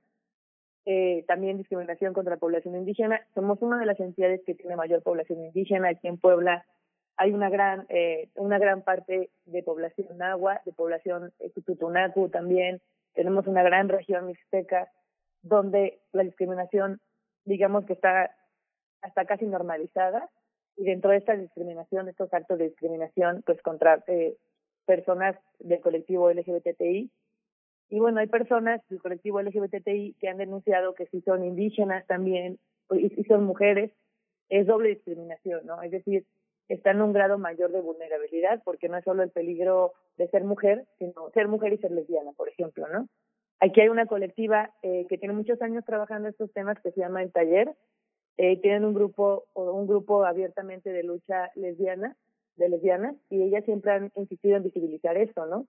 Que tienen, digamos que otras, pues se enfrentan a otras cosas, ¿no? Eh, se enfrentan a otros, a otras problemáticas, se enfrentan, digamos que a otras, eh, pues sí, ¿no? Otros peligros u otras vulnerabilidades. Entonces, me parece que en general en, en Puebla todavía hay un largo camino por recorrer y queda mucho a deber en materia eh, de garantizar los derechos, ¿no? Y digo, si, si el Estado de Puebla, el Estado con mayúsculas, no puede garantizar los derechos de las mujeres, eh, acceso a las mujeres a una vida libre de violencia, menos lo está logrando con mujeres lesbianas o mujeres trans, porque también aquí hay, ha habido varios transfeminicidios y también hay muchos crímenes de odio, ¿no? Que, que no se que no se cuentan, digamos, no se visibilizan ¿no? No se, eh, no se están diciendo en voz alta. Entonces hay como, aunque ya, ya en el igualitario, efectivamente se vive ese ambiente eh, pues preocupante, ¿no? Y difícil difícil que implica día a día estar enfrentándose con muchas actitudes desde la sociedad en general hasta desde, las propias autoridades, ¿no? Uh es muy interesante lo que comentas porque, bueno, muchos de los argumentos o algunos de los argumentos en contra de estas acciones de matrimonio igualitario, de legislar a favor eh, de personas del mismo sexo, muchos dicen es que los hijos, las hijas de esos matrimonios serán discriminados en sus escuelas y pues en realidad es velar por los más pequeños, eh, no necesariamente estar en contra de esos matrimonios, pero podrían ser discriminados estos chicos eh, por tener dos papás o por tener dos mamás. Y creo que ahí las personas precisamente de la diversidad sexual como tú estás mencionando, esta organización del taller, estas personas se han organizado para defender su, su propia crianza en sus propios términos, en términos que no afectan eh, absolutamente pues a nadie más que a quien le pique un poquito y tenga una conciencia ahí un poco en contra, pero, mm, pero ¿qué decir de este circuito de organizaciones, de activismo político en favor de la diversidad sexual en Puebla? ¿Qué tan fuerte es? ¿Qué tanto se ha hecho presente en esta discusión legislativa que finalmente les otorga ya el derecho al, matrimonio igualitario? Creo que las, las organizaciones de la sociedad civil y colectivas que han luchado, eh, es decir, más bien las organizaciones y colectivas han jugado un papel clave porque son quienes no han quitado el dedo de la llaga, ¿no? Son quienes han estado durante años insistiendo. Digo, ahora hay organizaciones que son muy visibles, eh, incluso que hacen eventos eh, junto con ciertos este, ayuntamientos, por, por ejemplo, pero hace años eran tres, tres personas, cuatro personas, cinco personas, ¿no? Que son quienes no han quitado el dedo del renglón y ahora se han sumado más, ¿no? Creo que pasa a similar como con la lucha feminista. Antes eran las mismas cinco mujeres, las de siempre ahora hay cuatro o cinco colectivas, colectivas al interior del Estado, en municipios más pequeños. Eh, la lucha del, del, del colectivo LGBTI, eh, ahí va, ¿no? Creo que no, eh, al interior del Estado, no en todos, no en muchos municipios es tan visible, pero hay organizaciones que han estado insistiendo, que se pronuncian, se han hecho durante años foros para discutir el matrimonio igualitario, donde incluso organizaciones han invitado a a legisladores, a legisladoras en su momento, a funcionarios, a funcionarias, eh, han enviado pronunciamientos, es decir, han tratado de visibilizar el tema, digo, el matrimonio igualitario es como el, el, el más, eh, digamos, creo que ha sido como el más comentado, por decirlo de alguna forma, pero bueno, creo que el segundo tema que se ha, en el que se ha insistido mucho es, son en, es en los crímenes de odio, ¿no? Aquí tuvimos la, el, el triste asesinato tras feminicidio de Agnes Torres, hace varios años, el cual todavía no termina de, por el cual no termina todavía de hacer justicia, ¿no? Entonces tenemos como claros ejemplos, Agnes era una activista eh, del colectivo súper, súper fuerte, súper importante, y pues bueno, fue un transfeminicidio que, que sigue sin, eh, sigue en una parte de la impunidad. Entonces también hablamos de otro tema que se, que se ha visibilizado y la sociedad civil sí ha insistido, aunque digamos que en, en porcentaje no serían, pues no son muchos, ¿no? Eh, como en otras luchas, quizás, quizás allá en Puebla tenemos más gente que, más defensores del territorio, ¿no? O más colectivas feministas, pero las colectivas LGBTI ahí están, están creciendo, se están fortaleciendo y bueno, aquí me parece que esto es un triunfo claro de su lucha, ¿no? De ellas, de ellos, de todas las personas eh, que han estado años eh, pues sí, ¿no? Peleando por porque se garantice uno un derecho tan básico, pero también otros muchos derechos, ¿no? Y que se les garantice también el derecho a no ser eh, discriminadas, discriminados y a una vida eh, libre de violencia. Sí, justamente, bueno, este, tú que andas, eh, eh, un, un, periodista siempre tenemos que andar a pie para, para, para observar, para tener el pulso, pero pues son múltiples eh, factores que están en, la sociedad. Siempre hemos insistido aquí en primer movimiento en ese aspecto porque no sé, entrar con una persona de un mismo de tu mismo sexo a un hotel, a un hotel de paso, ¿no? De, entrar, eh, de, rentar un departamento para estar juntos, de eh, entrar a un restaurante y tomarse de la mano o darse un beso. Todo eso es una un, un, peligro en una sociedad que es conservadora y que persigue ese tipo de cosas. No nada más es casarse y garantizar que la persona que quieres eh, comparta tu patrimonio, sino todas esas expresiones eh, de cariño en el transporte público, en, en, todos los lugares donde, eh, donde el amor y las relaciones este, se hacen visibles, ¿no? Aranzazú, ¿cómo es esa parte en Puebla? pues lamentablemente no es todavía, digamos que no está, hay mucha discriminación, ¿no? Es decir, eh, todavía si estás en el centro histórico y hay dos, dos hombres, dos mujeres de la mano, eh, personas trans, mucha gente pues pasa y cuchea o voltea, se burla. Los menos, ¿no? No falta el que grite eh, palabras ofensivas o que se burle o que se burle con, con violencia, ¿no? Eh, sigue habiendo eso mucho y si en un ambiente urbano se da, en algunos ambientes, digamos, más rurales, donde quizás de repente hay este, estructuras un poco más tradicionales, pues es todavía eh, más marcado, ¿no? Es decir, es todavía aún peor de cómo, cómo vas a estar con un hombre, como dos mujeres, ¿no? Cómo siendo hombre no, no quieres vestirte como hombre, entre comillas, por ejemplo, ¿no? Entonces sigue habiendo un largo camino que recorrer en cuanto pues a la normalización de las distintas identidades, ¿no? Eh, mucho, incluso, y aquí en la ciudad hay muchísimas personas que que no lo que no lo aceptan, que no lo entienden, es decir, eh, pues tan solo la prueba, ¿no? Del, del Frente eh, Nacional por la Familia marchando. Eh, digo, en teoría cualquier persona tiene el derecho a manifestarse, ¿no? Pero aquí lo que lo que se ha, hemos comentado y se ha mencionado es ¿por qué te manifiestas en contra de que alguien pueda tener derechos, no? Es decir, claro, te manifiestas y te quitan el derecho al agua o si te quitan el derecho a la salud, ¿no? Pero ¿por qué te manifiestas si a otra persona le van a garantizar el derecho al agua, ¿no? ¿Por qué te manifiestas si a otra persona le van a garantizar el derecho a una vida libre de violencia? Entonces ahí, ahí está, me parece que el problema, ¿no? Aquí en Puebla, igual hace unos años, eh, también cuando vino el famoso camioncito naranja, hubo incluso tensión, enfrentamiento entre la, la comunidad LGBTI pero no, digamos que no es eh, gratuito, no es porque eh, aquí ha habido un discurso constante de la, desde la iglesia, desde sectores muy conservadores, desde diputados, diputadas y en su momento muchos funcionarios, incluso hasta presidentes municipales en el pasado, donde han señalado estar en contra de esta comunidad, en contra de uniones entre personas del mismo sexo.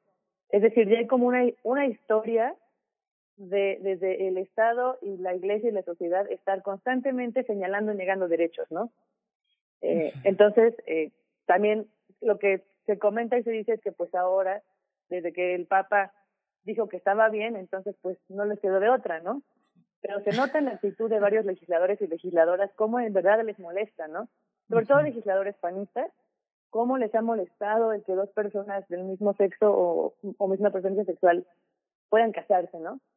Entonces, bueno, digamos que ahora eh, esperemos que, que este sea, o sea, que, que se garantice este primer derecho sea un paso para que la sociedad empiece a cambiar su mentalidad y, y termine con estos actos de discriminación y de odio aquí en Puebla. Bueno, aquí en Puebla, pero en todo el país, ¿no?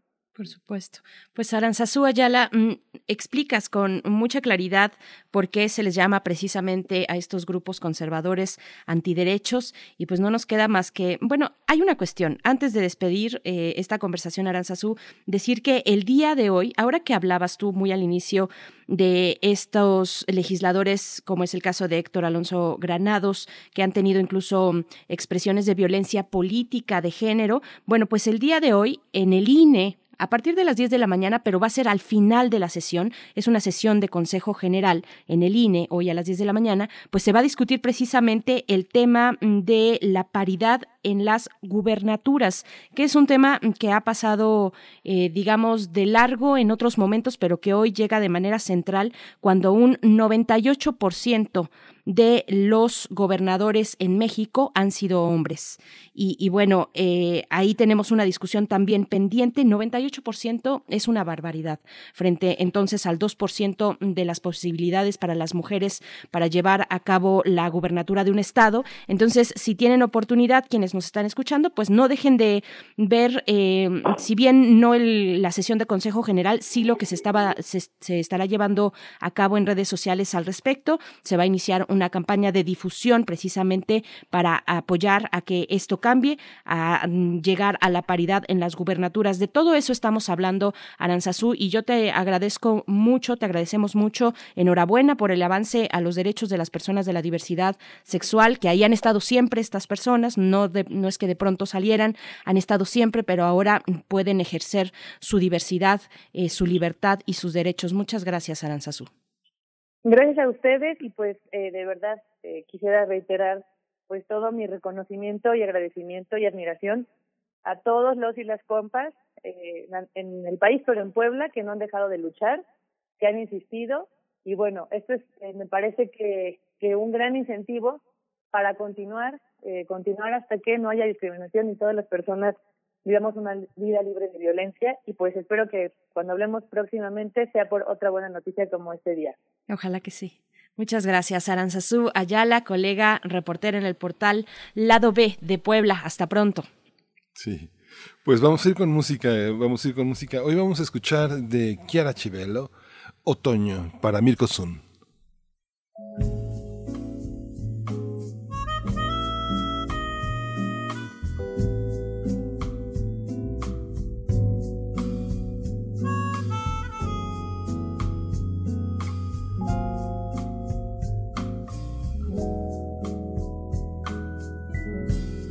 Luz do sol no chão molhado, acerolas temporais,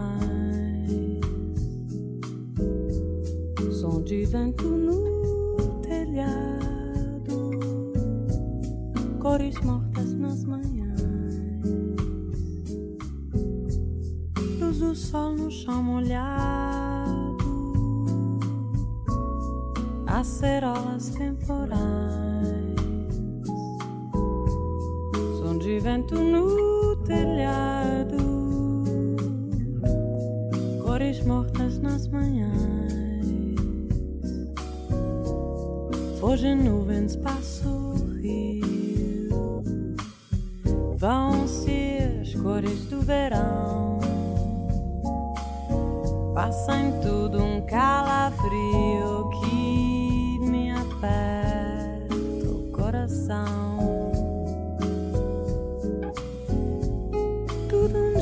Vai-se embora. Tudo existe de passagem, mas que nunca sinto agora que sou parte da viagem.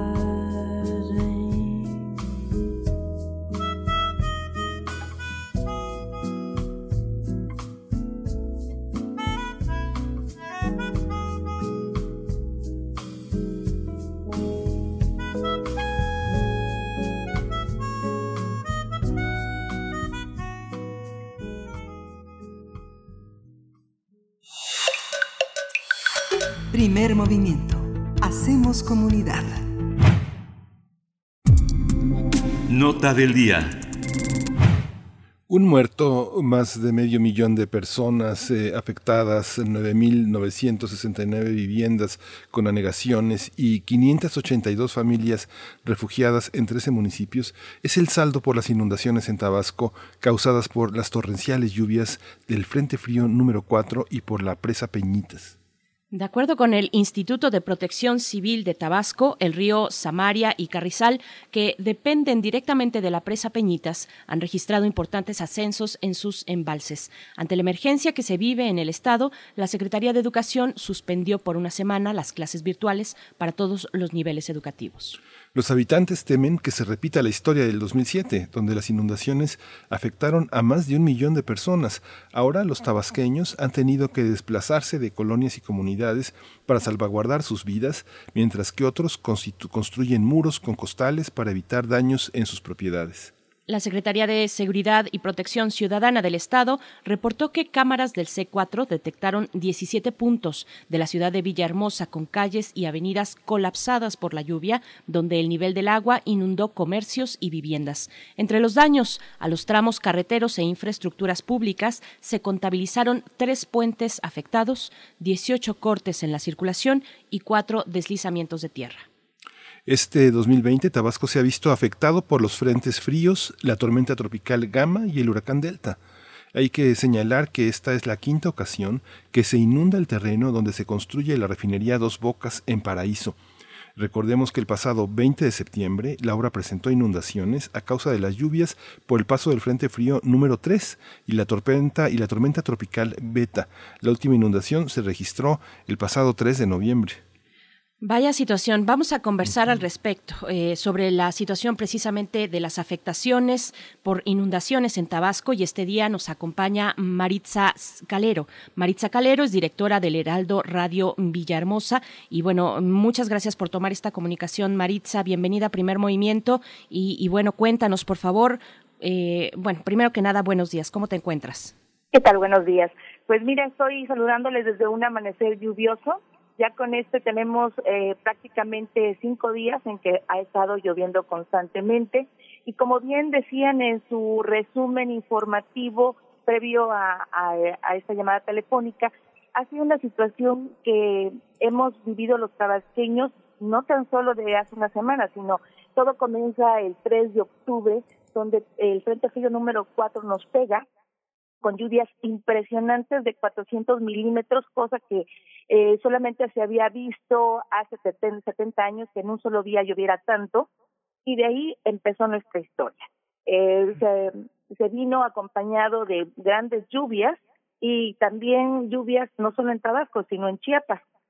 Al momento de llover en Chiapas, obviamente el río crece, las presas tienen que lo, lo que llaman desfogue, es decir, abren sus compuertas para sacar un poco de, de lluvia, de que viene proveniente de estos frentes fríos, y esto es lo que está ocasionando la inundación, de la cual pues salieron muchos, muchos municipios afectados.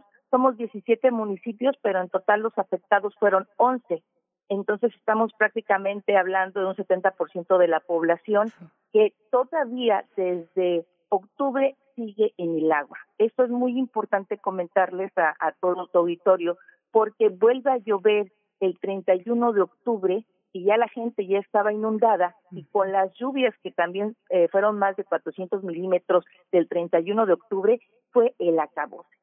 Estamos hablando de que hay gente que lleva más de un mes bajo el agua y con todas las consecuencias que esto puede tener, tanto económicas, de salud y por supuesto pérdidas materiales y lamentablemente este solamente queremos eh, hacer un comentario decías en el resumen de que era un muerto no ayer se confirmaron que fueron dos de mm. este frente frío número 11 que nos está pegando y que eh, pues lamentablemente ya ha cobrado vidas humanas entonces este pues la situación ha estado complicada y mucho tiene que ver con el clima pero también tiene que ver con el mal manejo de las presas también tiene que ver con el colapso de los sistemas de drenaje. Son muchos factores que lamentablemente nos han llevado hasta donde estamos ahorita.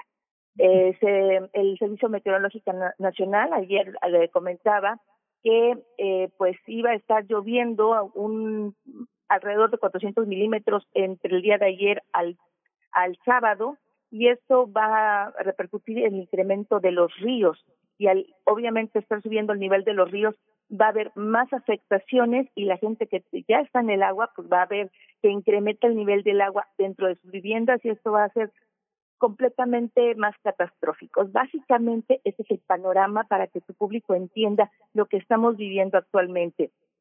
En el centro, que es el municipio donde se encuentra la cabecera del estado de Tabasco, Villahermosa, eh, muchas de las zonas ya están económicas ya están afectadas eh, porque pues eh, las, no, se dan abasto los drenes, tampoco se dan abasto los servicios de protección civil y esto pues, tiene eh, en jaque a la población porque si tú uh, te pones a pensar que las zonas económicas pueden en cualquier momento de nueva cuenta este, sufrir inundaciones, pues estamos hablando de tres pérdidas en lo que va de un mes.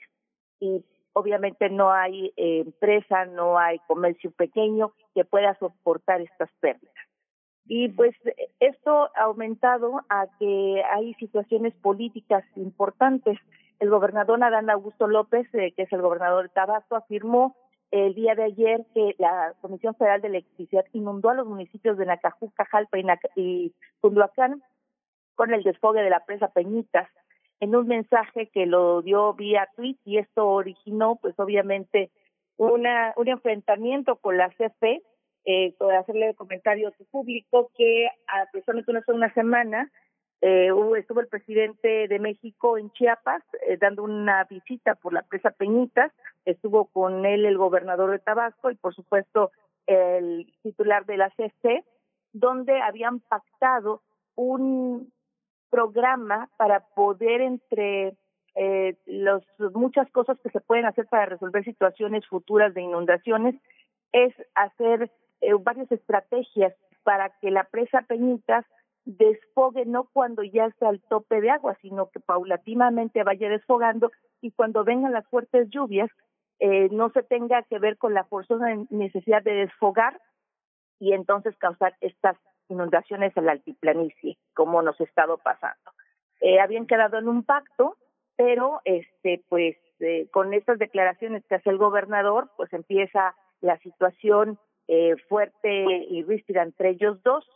Y hoy tengo entendido que hay una rueda de prensa con la con el director de la CFE, Manuel Batlet, y seguramente se tocará este tema porque pues es un tema que ha estado dándole vueltas al Twitter y por supuesto también varios este, políticos pues, han subido a esta situación y hay un enfrentamiento, vamos a decir, entre el gobierno de Tabasco y la, forma en que la CFE está dirigiendo el desfogue de las presas técnicas, que a decir del gobernador fue parte de la inundación. Fíjate que, este, fíjate que eh, Baritza, bueno, estaba checando cómo se actualizó, cómo se actualizaron todos los fenómenos hidrometeorológicos eh, en, en, Tabasco, justamente tenían mucho tiempo de no estar actualizados, a pesar de lo que tuvimos en, en 2007, eh, Senapred y justamente la UNAM con los especialistas, con todo lo que tienen en toda esta parte que ha determinado cómo los ríos Grijalba, Usumacinta y la sierra, así como las lagunas que tienen eh, peligro de inundación durante todo el año, principalmente en los frentes fríos, fríos y los ciclones, pues la mayor parte del territorio es una planicie, el 95.2% del área total pues no sobrepasa los 30 este, metros de precipitación. Esta, esta visión, yo estoy tratando como de encontrar eh, una política de albergues, de aseguramiento. Dicen, prevénganse de las lluvias, pero no dicen cómo. O sea, no, ni siquiera hay paraguas, ¿no? No sé, pienso que hay una parte, yo recuerdo en 2007 en el terreno de la archivística como archivistas de, Tabasco, de Chiapas, de Oaxaca eh, y de algunos otros estados, no recuerdo exactamente cuáles, pero sí los periféricos, trataron de rescatar muchos de los archivos en materia de salud, porque sabes que tenemos en México especialistas muy destacados en la archivística dedicada a la salud, tratando de rescatar archivos del IMSS, del ISTE, tratando de rescatar archivos de educación y, finalmente no se entendió la lección. Cuando fue el bicentenario de la independencia y la revolución, se trataron de poner al día los archivos y gran parte de los archivos tabasqueños están perdidos y, no se han recuperado y no hay una memoria y mucha gente con eso pierde una identidad, pierde un pasado, ya no solo los documentos personales y, las, las, y, la, y la vida cotidiana. ¿Cómo está esa parte? ¿Cómo se previenen? Las cabeceras municipales tienen ese apoyo para poder tener albergues para poder llevar a la gente a otras partes. Recuerdo incluso cuestiones como salvar a las gallinas, salvar a las cabritas, salvar a los cerdos, salvar a los perros. Este, la gente pierde esos, esos afectos también, ¿no? ¿Cómo, cómo, lo, ¿Cómo lo ves tú en esta dimensión de prevención? ¿Estamos al día o no?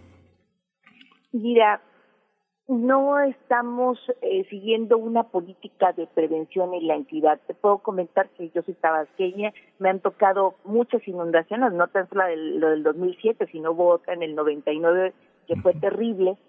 Eh, pero y, eh, y las condiciones climatológicas, ahorita que estabas hablando del tema del resguardo de los documentos, en este momento te decía, llevamos ocho días con lluvia Eh, los tabasqueños ahorita vivimos eh, con condiciones climáticas de humedad. Eh, pues tantito sale un poco esto, tratamos de abrir ventanas para que el olor a humedad y el olor a este a encierro pues se vaya. Imagínate lo que hace con los documentos. En Tabasco es una, una planicie, como bien decías, no hay zonas altas. Los edificios eh, donde se resguardan este tipo de archivos son los más altos, entre comillas, porque tampoco hay edificios tan altos como la Ciudad de México, y ahí es donde se tratan de presentar preservar algunos archivos, pero lamentablemente eh, la humedad y el moho los muchas veces hacen de las suyas. Estos con lugares específicamente planeados para ellos. Imagínate lo que puede hacer eh, pues con tus documentos personales, ¿no? Entonces, normalmente los tabasqueños ya sabemos que cuando hay lluvia, lo primero que tenemos que hacer es que los documentos personales los tenemos que poner en bolsas de plástico o en contenedores donde tratemos de preservarlos. Pero aquí la situación es que no se han hecho eh, pues planes de fondo lo primero que decía precisamente, eh, eh, era muy importante la reunión que tuvieron la semana pasada el presidente con la CFE y el gobernador, porque uno de los grandes problemas es que se deben de dragar los ríos. ¿Qué significa esto para los amigos del público?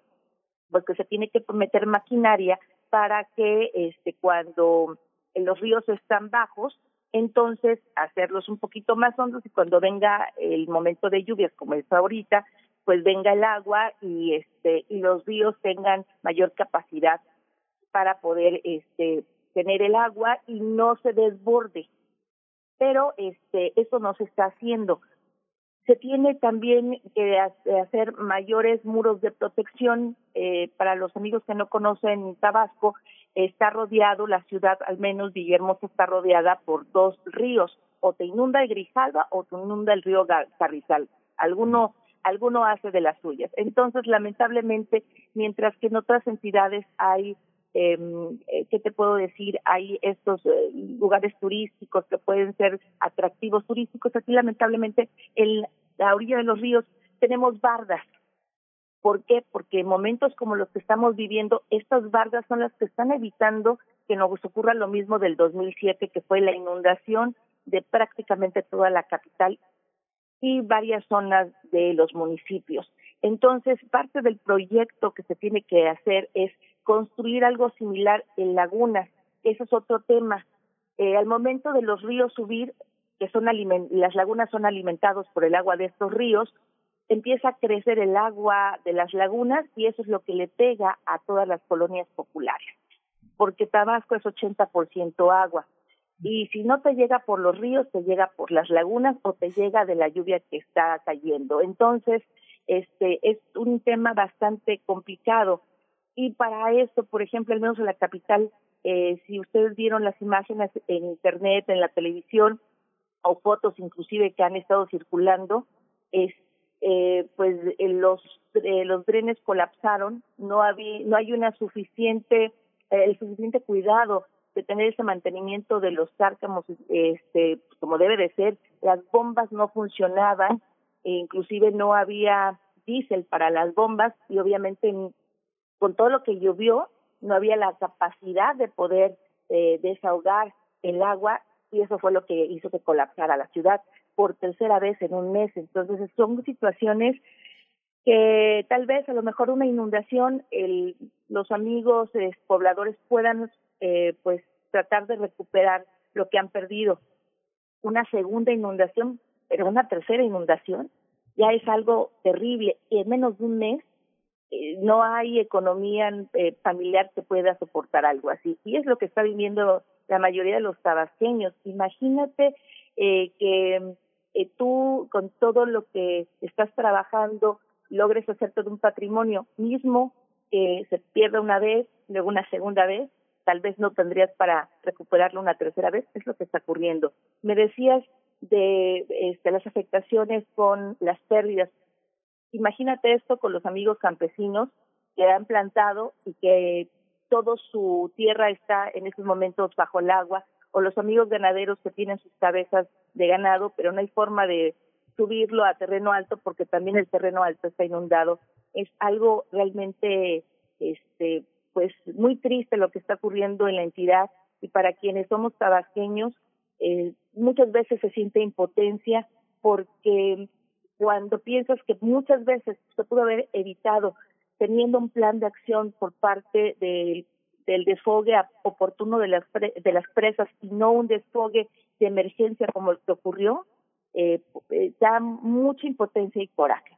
Entonces, bien entiendo la posición del gobernador, pero también es cierto de que no es un, eh, se debe de hacer un eh, proyecto de fondo. Se tienen que unir todos los afectados, debe ser en este caso TFE, que es el que está este el, es con el titular ahorita del manejo de las presas que nos están afectando, tiene que ser la Conagua, tiene que ser el gobierno del estado, el gobierno federal, para que esos planes de acciones se aterricen. Y no ha ocurrido eh, pues en muchos sexenios. Y es un tema de fondo que hoy lo estamos viviendo con tres inundaciones.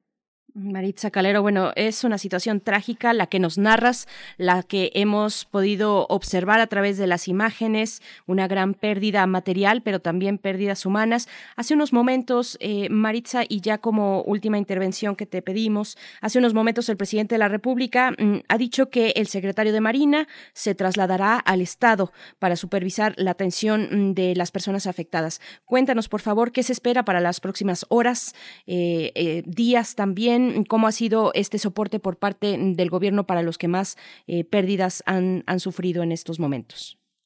en este momento el, Servicio Meteorológico dio a conocer que se esperan lluvias fuertes de 50 a 75 milímetros en estos días, de aquí al sábado. Por lo tanto, estamos previendo que las zonas afectadas de eh, las regiones del centro, pantano, ríos y tierra sufran más afectaciones de las que ya te he narrado. Al momento, eh, de que comienzan las primeras afectaciones, se echó en marcha el plan DN3, donde el ejército mexicano ha estado apoyando, sacando a los, este, los pobladores de varias zonas afectadas, tratando de recuperar lo más posible para no perderlo. Este, les han ayudado a mover este, muebles, a mover refrigeradores y de esa parte, pues sí ha habido apoyo.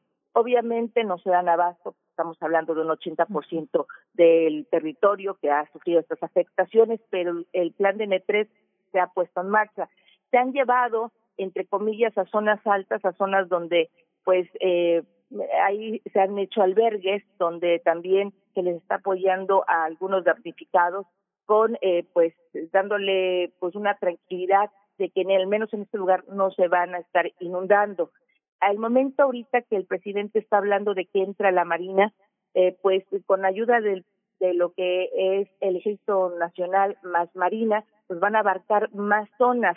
Eh, me supongo que será para ayudar a las zonas costeras, eh, porque recordemos que Tabasco es, es 80% agua, pero también colinda con el mar y nos llegan las afectaciones de todo tipo, más con estos frentes fríos y con las lluvias y seguramente se refuerce esto porque nos faltan nos faltan manos. Aquí lo que hemos platicado en mesas de análisis es que el gobierno del estado de Tabasco también tiene que implementar eh, pues apoyo a la sociedad porque lamentablemente pues el gobierno no se da abasto pero este tampoco están solicitando apoyo de la sociedad creo que esa estrategia eh, pues no debiera de ser deberíamos de apoyarnos todos los tabasqueños como lo hemos hecho antes, pero afortunadamente entre todos eh, tratamos de salir adelante y con estas implementaciones de ayuda por parte del gobierno federal pues van a venir a pues a dar una una gran eh, certeza de que se está trabajando, una certeza de que eh, pues no está desprotegido el estado. Y quiero comentarte también que eh, varios estados, eh, por ejemplo Puebla, Oaxaca, incluso Chiapas, eh, han apoyado a Tabasco mandando bombas, mandando personal de protección civil. Desde la primera ocasión que fue en octubre y en esta también han estado haciendo lo propio. Y bueno, por esa parte la solidaridad del pueblo mexicano se ha, se ha visto. Pues sí, sí, qué, qué, tremendo, qué, qué importante. Bueno, pues te despedimos, te despedimos, eh, Maritza Calero, te agradecemos muchísimo tu visión, tu claridad y bueno, pues por supuesto tu compromiso como tabasqueña. Estamos en contacto, vamos a ver en qué termina, en qué termina todo esto. Ojalá llegue a buen puerto y todo lo que se pueda prevenir pues sea posible. El nivel de la vida cotidiana, pues ni siquiera nos imaginamos lo que, lo que ha sido. Nosotros como periodistas hemos tenido oportunidad de estar en varias ocasiones allá, pero yo creo que es algo muy difícil de imaginar, ¿no? Es algo muy difícil. Tengan toda nuestra solidaridad, nuestro cariño. Estamos comprometidos con, con, con Tabasco, que Tabasco también somos nosotros. ¿no? Pues muchas gracias a nombre de todos mis, mis paisanos y gracias por mantenerlos informados. Eh, eh, en este caso, la UNAM, que es mi casa madre de estudios, yo les agradezco que estén eh, pues contactándome y por supuesto les estaremos informando de cómo está eh, la situación en nuestra entidad. Esperemos que este fin de semana no tengamos eh, mayores situaciones eh, ni pérdidas humanas que estar reportando y por lo pronto eh, agradecerles a ustedes su, sus finas atenciones para una servidora. Gracias. Eh, pues abrazos solidarios. Maritza Calero, colega, directora de El Heraldo Radio Villahermosa. Sigan al Heraldo Villahermosa que ha estado dando pues puntual seguimiento a esta situación lamentable que ocurre con las inundaciones en Tabasco. Nos estamos ya despidiendo de la hora de la radio Nicolaita para encontrarnos el próximo lunes con ustedes a las 8 de la mañana. Seguimos aquí en primer movimiento y nos vamos a ir con algo de música porque bueno, dentro de las eh, pérdidas que se han tenido en esta semana, en estos días, meses ya, eh, Tere Farfisa falleció precisamente esta semana. Ella fue una de las integrantes iniciales de las ultrasónicas, mujeres que por ahí de los 90 pues llegaron a arrasar en la escena del punk y de el under en este país, junto con Jessie Bulbo, fundadora, ya después llegó Alihuahua. Vamos a escuchar a las ultrasónicas para despedir la hora. Descocada es la canción. Enamorada del amor, dicen que soy de coquetear y del romance.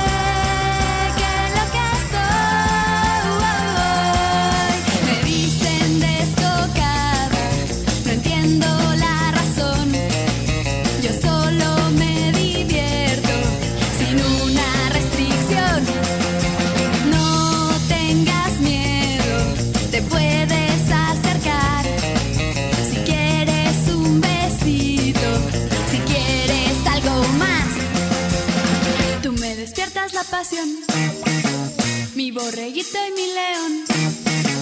Y siempre llena estoy de lío,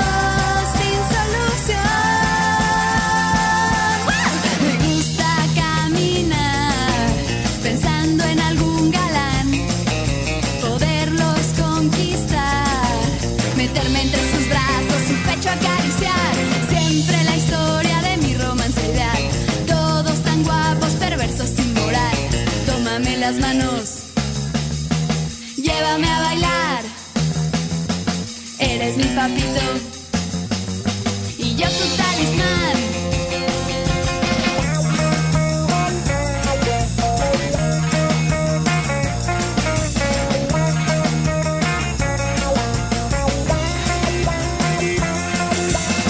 Enamorada del amor, dicen que soy de coquetear y del romance.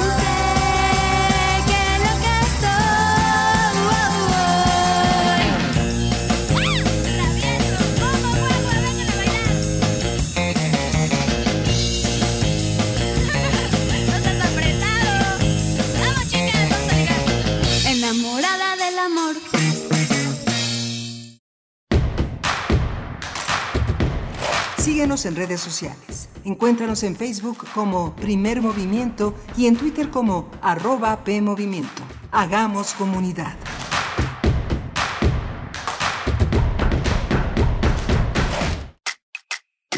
Info Ciudad de México presenta Voces por la Transparencia en la voz de Jafet Bustamante Moreno, coordinador de ponencia del Info. Los límites democráticos del derecho de acceso a la información se encuentran en aquellos documentos clasificados, ya sea como reservados o confidenciales. La información reservada es aquella que actualiza los supuestos establecidos en el artículo 113 de la Ley General de Transparencia y Acceso a la Información y solo se puede reservar por un máximo de 10 años. La información confidencial es toda la que contiene datos personales y guarda esta naturaleza de por vida. Para efectos de la clasificación de la información, el área que detenta lo solicitado debe someter a consideración del Comité de Transparencia que se confirme la propuesta de clasificación a través de una prueba de daño, la cual quedará sentada en un acta, misma que se deberá remitir al solicitante junto con la versión pública correspondiente. Habla Alejandro Moreno, presidente nacional del PRI. El PRI sigue de pie. Ganamos en Hidalgo y en Coahuila. Demostramos que la confianza en el PRI gana espacios y nos mantiene fuerte como partido político. Estamos trabajando 24 horas los 7 días de la semana para darte resultados. En el PRI sabemos gobernar y lo hemos demostrado. Por las familias de México, estamos de regreso y vamos a volver a ganar. PRI, el Partido de México. Soy más, más alcohólico que drogadicto, pero ya al último empecé a probar lo que es la piedra y la cocaína. Fue cuando murió mi hija. Muchos padres que estaban ahí en la sala de espera sacaban a sus hijos este, cargando y, y yo tuve que sacar a mi hija en un ataúd. Lamentablemente no pude hacer nada por ella. En el momento que murió mi, mi hija, realmente hasta los perros lloraban conmigo. El mundo de las drogas no es un lugar feliz. Busca la línea de la vida. 800-911-2000. La sociedad está cambiando. Cada vez son más las manos que se suman para derribar la desigualdad de género. No te pierdas la sexta temporada de Escuchar y Escucharnos, una producción de Radio UNAM y el Centro de Investigaciones y Estudios de Género, todos los miércoles a las 10 de la mañana por el 96.1 de FM. Sigamos construyendo igualdad. Radio UNAM, experiencia sonora. La ciencia que somos. La ciencia que somos. Iberoamérica al aire. Descubre la ciencia que está presente en tu día a día a través de cápsulas, reportajes, entrevistas y reportes en vivo. Viernes de 10 a 11 horas por el 96.1 FM. La ciencia que somos. Iberoamérica al aire. Una coproducción de Radio UNAM y las direcciones de divulgación de la ciencia y de las humanidades.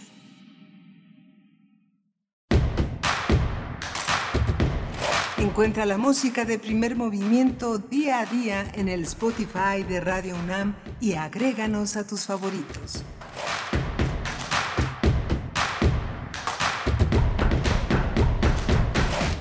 Buenos días, estamos ya de vuelta en primer movimiento en Radio UNAM, transmitiendo en vivo a través del 96.1 de FM, del 860 de AM también y en www.radio.unam.mx en esta que es nuestra tercera hora, ya cerrando esta semana, la primera semana de noviembre, hoy es viernes 6 de noviembre, son las 9 con 5 minutos ya de la mañana. Saludo a mm, quienes, a todos los que están escuchando, también al equipo de primer movimiento en sus puestos. Frida Saldívar está ya en la producción ejecutiva en Radio UNAM, en Adolfo Prieto 133, Colonia del Valle. Acompañada esta mañana, ya no supe si de Socorro Montes o Arturo González, alguno de los dos en los controles técnicos. Está Arturo, Arturo González en los controles técnicos y Miguel Ángel Quemain del otro lado del micrófono. Miguel Ángel. Hola Berenice, buenos días, buenos días a todos nuestros radioescuchas. Estamos aquí en primer movimiento, pues dando cuenta de lo que sucede en otros estados. Es importante mostrar lo que tenemos eh, como país y la problemática que, se enfrenta. Me imagino que eh, gobernar Tabasco con esas vicisitudes debe de ser muy fuerte, muy doloroso, un gran compromiso porque eh, las condiciones naturales pues rebasan las condiciones eh, de, gobernabilidad que tenemos en el país en general, en, en las posibilidades de prevenir, de de, de- de acoger a toda la población. Hay otros lugares que son resultado de la corrupción, resultado de la inequidad. Vemos lugares que se inundan porque no, la gente no es la prioridad. La prioridad está en, los, en, en el dinero, en los negocios, en la política y hemos visto pues inundaciones muy graves en otras partes del país. Digo, nosotros estamos en la Ciudad de México y nuestros amigos, nuestros colegas, la gente que está en Chalco, que está en algunos lugares del Estado de México, pues sigue, sigue siendo víctima de una desatención, de una, de una parte de olvido que pues se tiene que corregir en otras partes, en Veracruz, en Oaxaca. Es, eh, es un país que le debe mucho todavía en materia de gobernabilidad a los habitantes que pues tienen que rehacer su vida sin seguros, sin, sin condiciones para volver a empezar, más que la voluntad, eh, la solidaridad y, eh, y, el amor de quienes estamos alrededor, ¿no? Por supuesto, no hemos eh, buscado, bueno, yo al menos por mi parte, y no identifico ahorita un número precisamente para ser solidarios, si es que ya se están eh, realizando estas campañas de mm, recolección de víveres y de apoyos para las personas en Tabasco que están pues pasando este momento eh, tan, tan complejo, tan complicado, inexplicable a veces, donde uno se levanta y vuelve a caer por parte de estas pues eh, finalmente son afectaciones estructurales, son muchas veces desatenciones hacia ciertos lugares, ciertos espacios, muchos de ellos periféricos, así es que, bueno, vamos a estar buscando precisamente esa información. Si ustedes tienen el deseo de ser solidarios y tienen la oportunidad también, pues eh, vamos a, a buscarles la información. En unos momentos más viene la poesía necesaria, pero después tendremos nuestra mesa del día. Vamos a estar hablando de movilidad precisamente y espacio público. Vamos a hablar de sus posibilidades, de propuestas también por imaginar todavía y por pensar nuestro espacio público. Vamos a conversar con Emilio Canec Fernández. Él es arquitecto, es coordinador del Colegio Académico de la Facultad de Arquitectura de la UNAM. Es un amigo de primer movimiento, nos, acompañó, nos ha acompañado en distintas ocasiones y eso para la mesa del día en esta mañana de viernes. Miguel Ángel, solamente un anuncio, eh, nos dice por acá Mirko Zun que está festejando eh, años de aniversario de bodas, eh, aniversario de bodas número 21. Así es que dice, por favor, una felicitación para mí y para Ciencioscopio bueno, pues que sean y que sigan siendo muy felices y que tengan todos esos aprendizajes de un compromiso tan importante. Felicidades a ambos. Y con esto, Miguel Ángel, bueno, te dejo la palabra si quieres agregar algo más. Este, digo, yo, yo, admiro mucho a los que este, creen en el matrimonio y creen en la, en la, en la permanencia de las relaciones. La gente, este, eh, eh, el, el, amor es una gran tarea que mantiene unidos a, a personas que no se conocían y que el amor hace que se conozcan para siempre. Pero bueno, los centros de acopio, nuestra universidad, desgraciadamente en este momento de pandemia, no, no, no ha podido generar de estas caravanas que muchos estudiantes con su juventud, su poder, su solidaridad, su este, este gran empuje se reúnen, llenan trailers, se van hasta los estados y reparten cosas. En este momento no ha sido posible. El Estado recibe los acopios que se han reunido este, en, distintas entidades y los ha puesto a la, disposición de los distintos municipios, sobre todo en la ciudad de Villahermosa, en las afueras. Eh, hay un polideportivo que es muy conocido en, en Villahermosa, que es el, es el gimnasio polifuncional que está en el velódromo de la, de, la deportiva. Ahí han reunido muchos, muchos, muchas eh, muestras de solidaridad, sobre todo de los estados aledaños, porque justamente la circulación, el reunir materiales con la pandemia, pues ha dificultado mucho estas tareas de solidaridad que desde la Universidad Benito Juárez, desde, la, este, desde los tecnológicos de Chiapas, este, siempre han estado presentes en Tabasco, ¿no? Siempre se ha estado la zona chontal, que es tan pobre, tan disminuida, pues siempre ha tenido ese apoyo también de, de los hermanos chiapanecos, de los hermanos del Istmo, pero ahora la pandemia ha sido verdaderamente un obstáculo para poder circular, para que la gente salga, para que la gente salga al súper. Antes veíamos, tú te acuerdas, Berenice, no sé, en años anteriores la gente llenaba carritos del súper y los llevaba a los centros de acopio. Este, ahora la situación es bastante distinta. ¿no? Así es, la situación es compleja, eh, nos mantiene a distancia, pero bueno, vamos a hacer el intento por encontrar algún tipo de información al respecto y poder apoyar. Eh, nos vamos a ir con la poesía necesaria, Miguel Ángel. Solamente sí. una, una, nota que nos comparte nuestro jefe de noticias, eh, Antonio Quijano. Nos dice, bueno, ya publica, se publica en Eje Central que se gira orden de aprehensión contra Rosario Robles, que sabemos está en prisión preventiva aquí en la Ciudad de México, pero ahora por delincuencia organizada. Da un giro, un giro importante el caso de Rosario Robles, esto que ayer incluso platicábamos con Ayeli Roldán, colega periodista de Animal Político, sobre la posibilidad de un acuerdo de colaboración entre Emilio Cebadúa y la Fiscalía General de la República para aportar pruebas que puedan eh, precisamente señalar a responsabilidades eh, directas de altos mandos, como lo fue su jefa precisamente en Sol, Rosario Robles, de quien hablamos, o también el expresidente de la República, eh, Enrique Peña Nieto. Entonces, es un giro importante en esta trama, Miguel Ángel. No sé si tengas algo que mm, aportar en ese se, sentido. Se publica en algunos medios el tema este, en la orden de aprehensión, justamente contra ella se libra orden de aprehensión contra Rosario Robles Berlanga por delincuencia organizada, que es uno de los delitos que amerita eh, la, prisión, y las operaciones con recursos de procedencia ilícita, que bueno, que está previsto y sancionado por el Código Penal Federal en su artículo 400 bis en la fracción segunda, en la modalidad de ocultar, encubrir o pretender ocultar o encubrir el destino y movimiento de recursos cuando tenga conocimiento de que, se, de que proceden de una actividad ilícita. Pues bueno, ahí está este giro de, de, tuerca en este caso que se engloba en la investigación de la estafa maestra publicada por Animal Político ya hace unos tres años, tres años, 2017. Bueno, vamos a ir ahora con la poesía necesaria. Vámonos directo. Primer movimiento. Hacemos comunidad.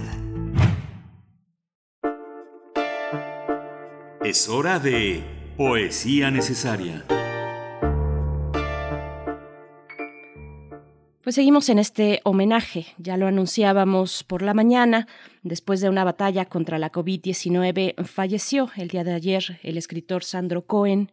Él nació en 1953 en Estados Unidos, pero se naturalizó mexicano en el 82.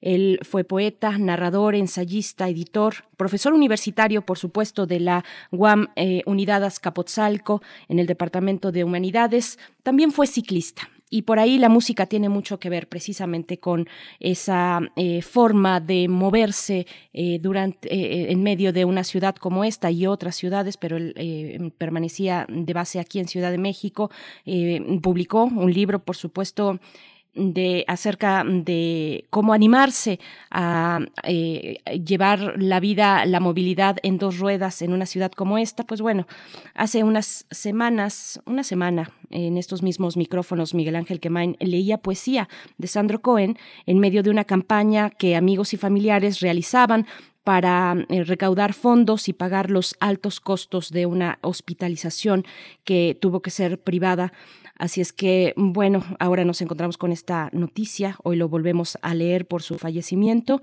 El poema de esta mañana se desprende del libro Flor de piel y da título al primer apartado de ese libro. Esto, en esencia, se acabó. Es el título de este poema, que finalmente es una mirada sobre el dolor, sobre el tiempo y su paso inevitable, sobre la finitud de la existencia de uno mismo. Y bueno, con esto le deseamos buen viaje en este que será el último viaje y seguramente en dos ruedas, como lo hizo en vida. Con eso vamos a cerrar la poesía de Sandro Cohen con una consigna de ciclista urbano, del ciclista urbano que fue. Así es que vamos con la poesía. Esto, en esencia, se acabó. Esto, en esencia, se acabó. Hace mucho empezó, lo sé, pero desde hace rato no me siento inmortal. Y cuando yo ya no esté, las servilletas seguirán en su mismo lugar sobre la mesa. Los mismos autos se estacionarán en los mismos lugares, más o menos, con los mismos niveles de esa angustia tan mexicana y entrañable, pero yo ya no los veré desde esta mesa verde con, con, mantel, sentado en esta silla de plástico innegable, innegable, que me permite estar tranquilo, leyendo las noticias de las cuales ya no voy a enterarme, en medio metro de la banqueta donde se pasean señoras con sus perros y sus hijos, donde colocan con cuidado bolsas de basura en espera del camión que ya no tarda con su campanita, insoportable, pero yo ya no pienso quejarme, ni me taparé los oídos, simple y sencillamente no estaré. Y es difícil hacerme a la sólida idea de mi ausencia, pero es palpable, tan palpable como los pechos de una joven o sus labios o su manera de pedirme que le haga caso, pero ¿cómo si ya no voy a estar? Y no he estado desde hace muchos años. Estas palabras, que se escriben solas, serán mi testimonio, darán fe de que por fin lo he comprendido. Solo un poco estaremos en la tierra, pero es de todos, como he sido de todos, y entre todos escribiremos las palabras que urgen, aquellas que se escapan y que hemos dicho desde siempre. Sandro Cohen.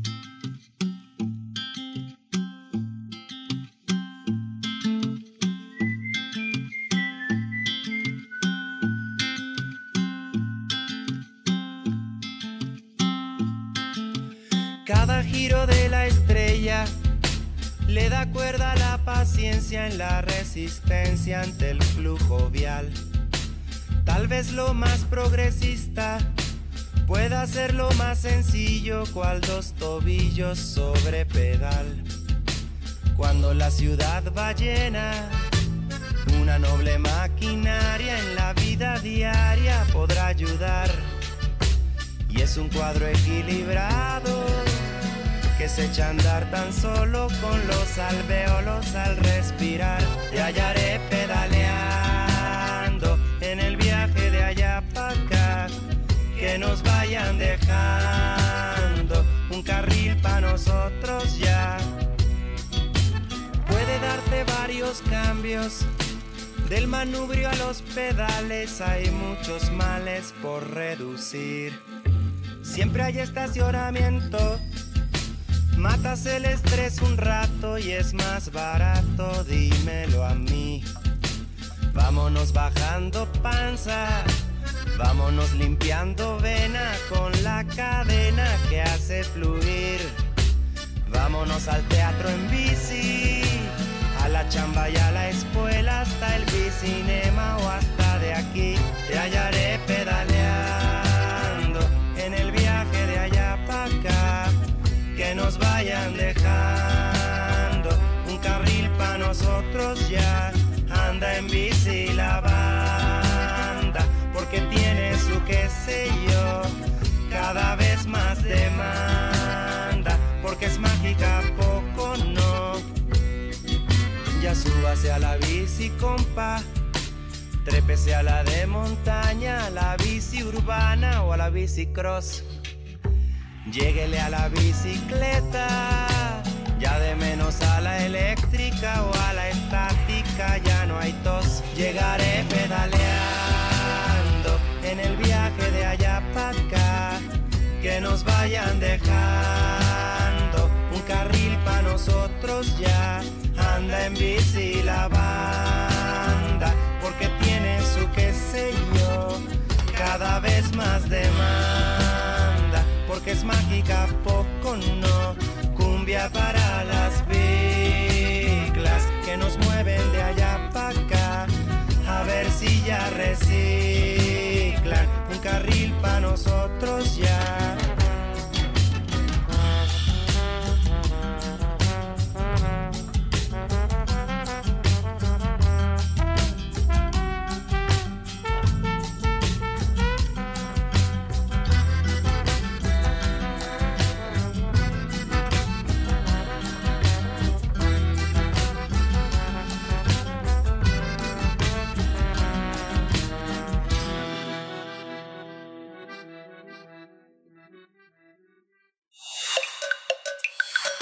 Primer movimiento.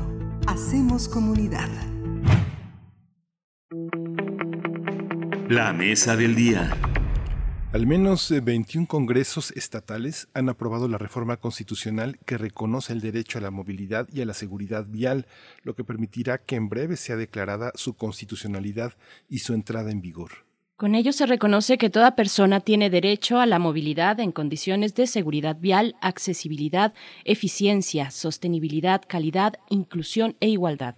La reforma constitucional mandata al Congreso de la Unión a expedir la Ley General de Movilidad y Seguridad Vial en un plazo de 180 días a partir de su entrada en vigor.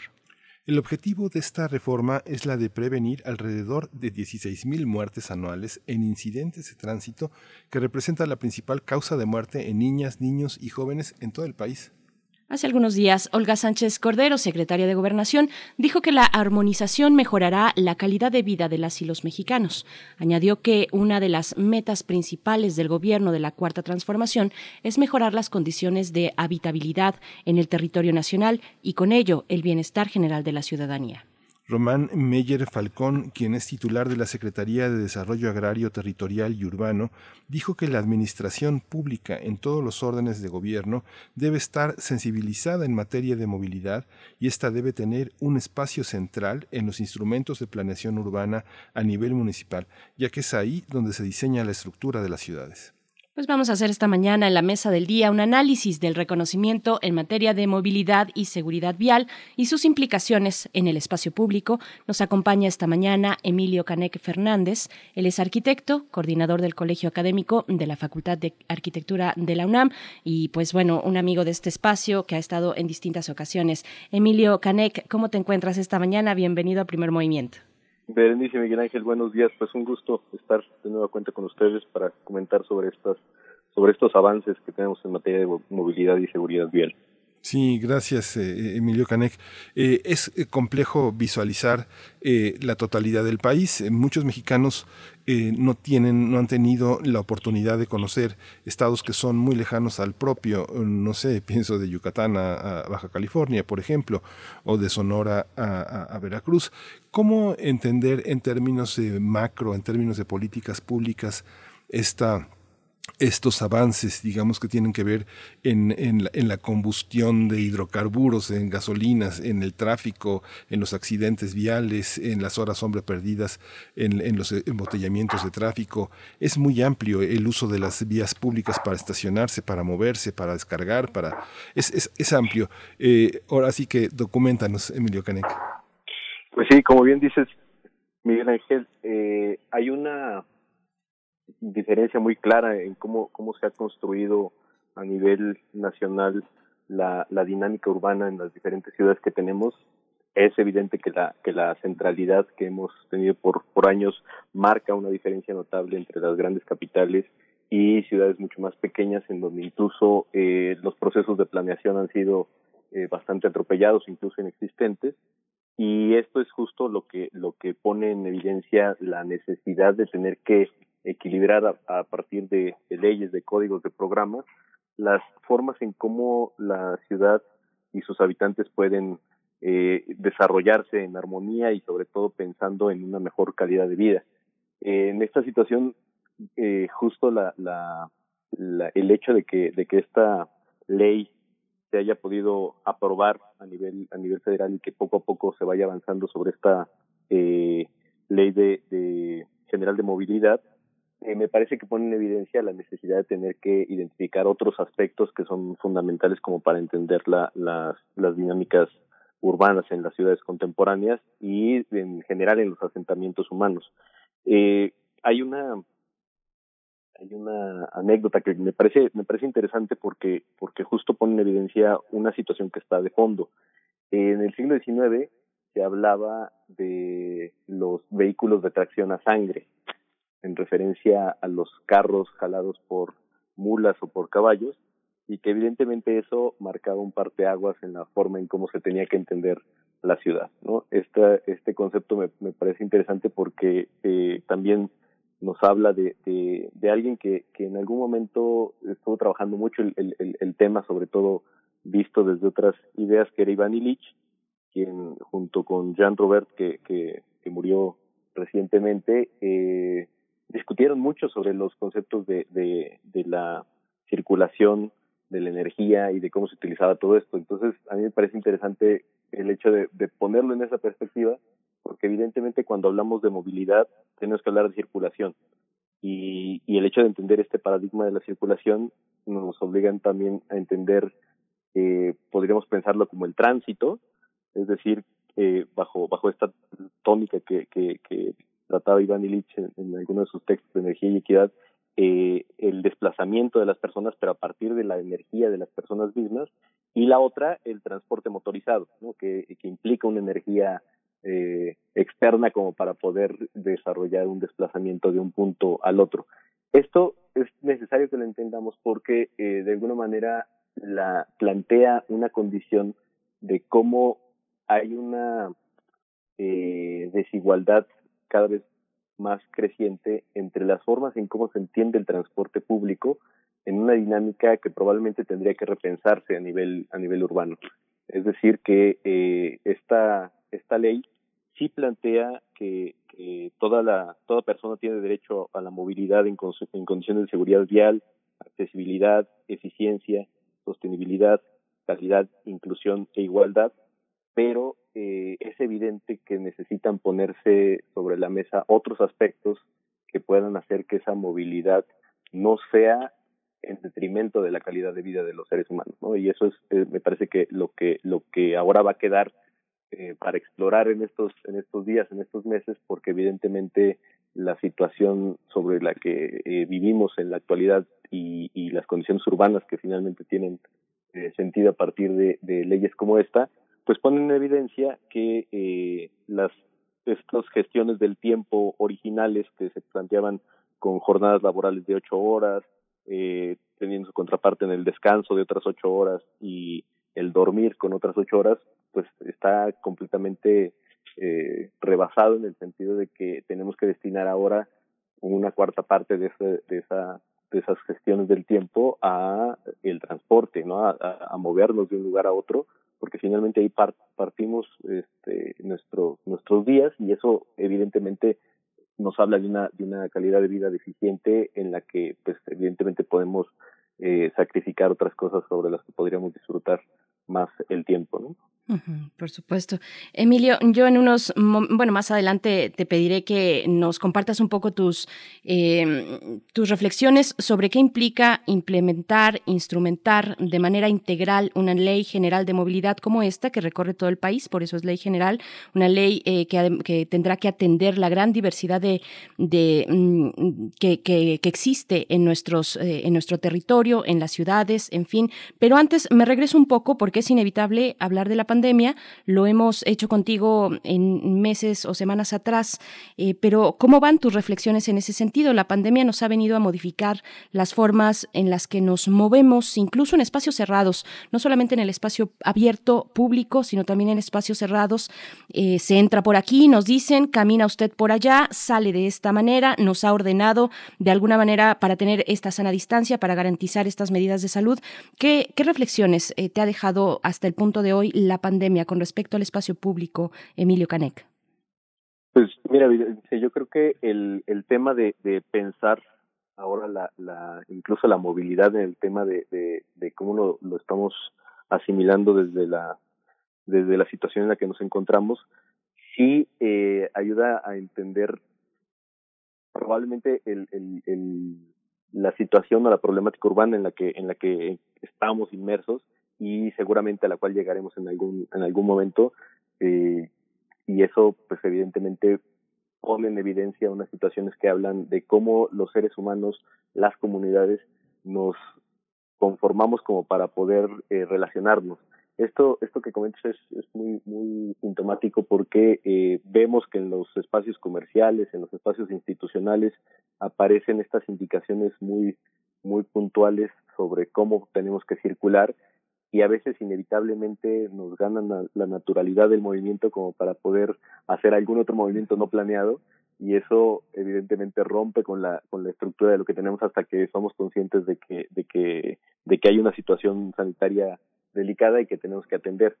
Evidentemente esto está eh, también llevándonos a otra a otra reflexión de cómo podemos recuperar el sentido por ejemplo de la de la marcha del del caminar las distancias que tenemos que recorrer, pensando en esos modelos ideales en donde pues uno puede o tendría que tener todo tan cercano a 15 minutos de distancia caminando, ¿no? Y esto evidentemente no pasa porque estamos en otros en otros este modelos de planeación urbana que evidentemente no estaban tomando en cuenta estas situaciones y estaban favoreciendo la lógica del, del vehículo bajo estas condiciones. Eh, la maestra Claudia Ortiz Chao, que, que ha estado también incluso, me parece que con ustedes en algún momento y que me ayuda a compartir un poco las reflexiones sobre esta situación, eh, me recordaba y me hacía notar en, una, una situación que está sucediendo en, en París eh, con la alcaldesa está eh, poniendo al centro el, el, concepto de la ciudad de los 15 minutos. ¿no? Ana Hidalgo eh, se apoya mucho en esta idea de, que podamos recuperar la visión de la ciudad en una visión mucho más caminable, mucho más disfrutable y sobre todo garantizando que tenemos los espacios cercanos como para poder vincularnos a ellos sin necesidad de tener que transcurrir o tener que recurrir al transporte público para poder este llegar a ellos, ¿no? Y, y por eso este este esta acción de los 15 minutos me parece interesante porque evidentemente sería un espacio ideal el hecho de pensar que eh, todas las condiciones de lo que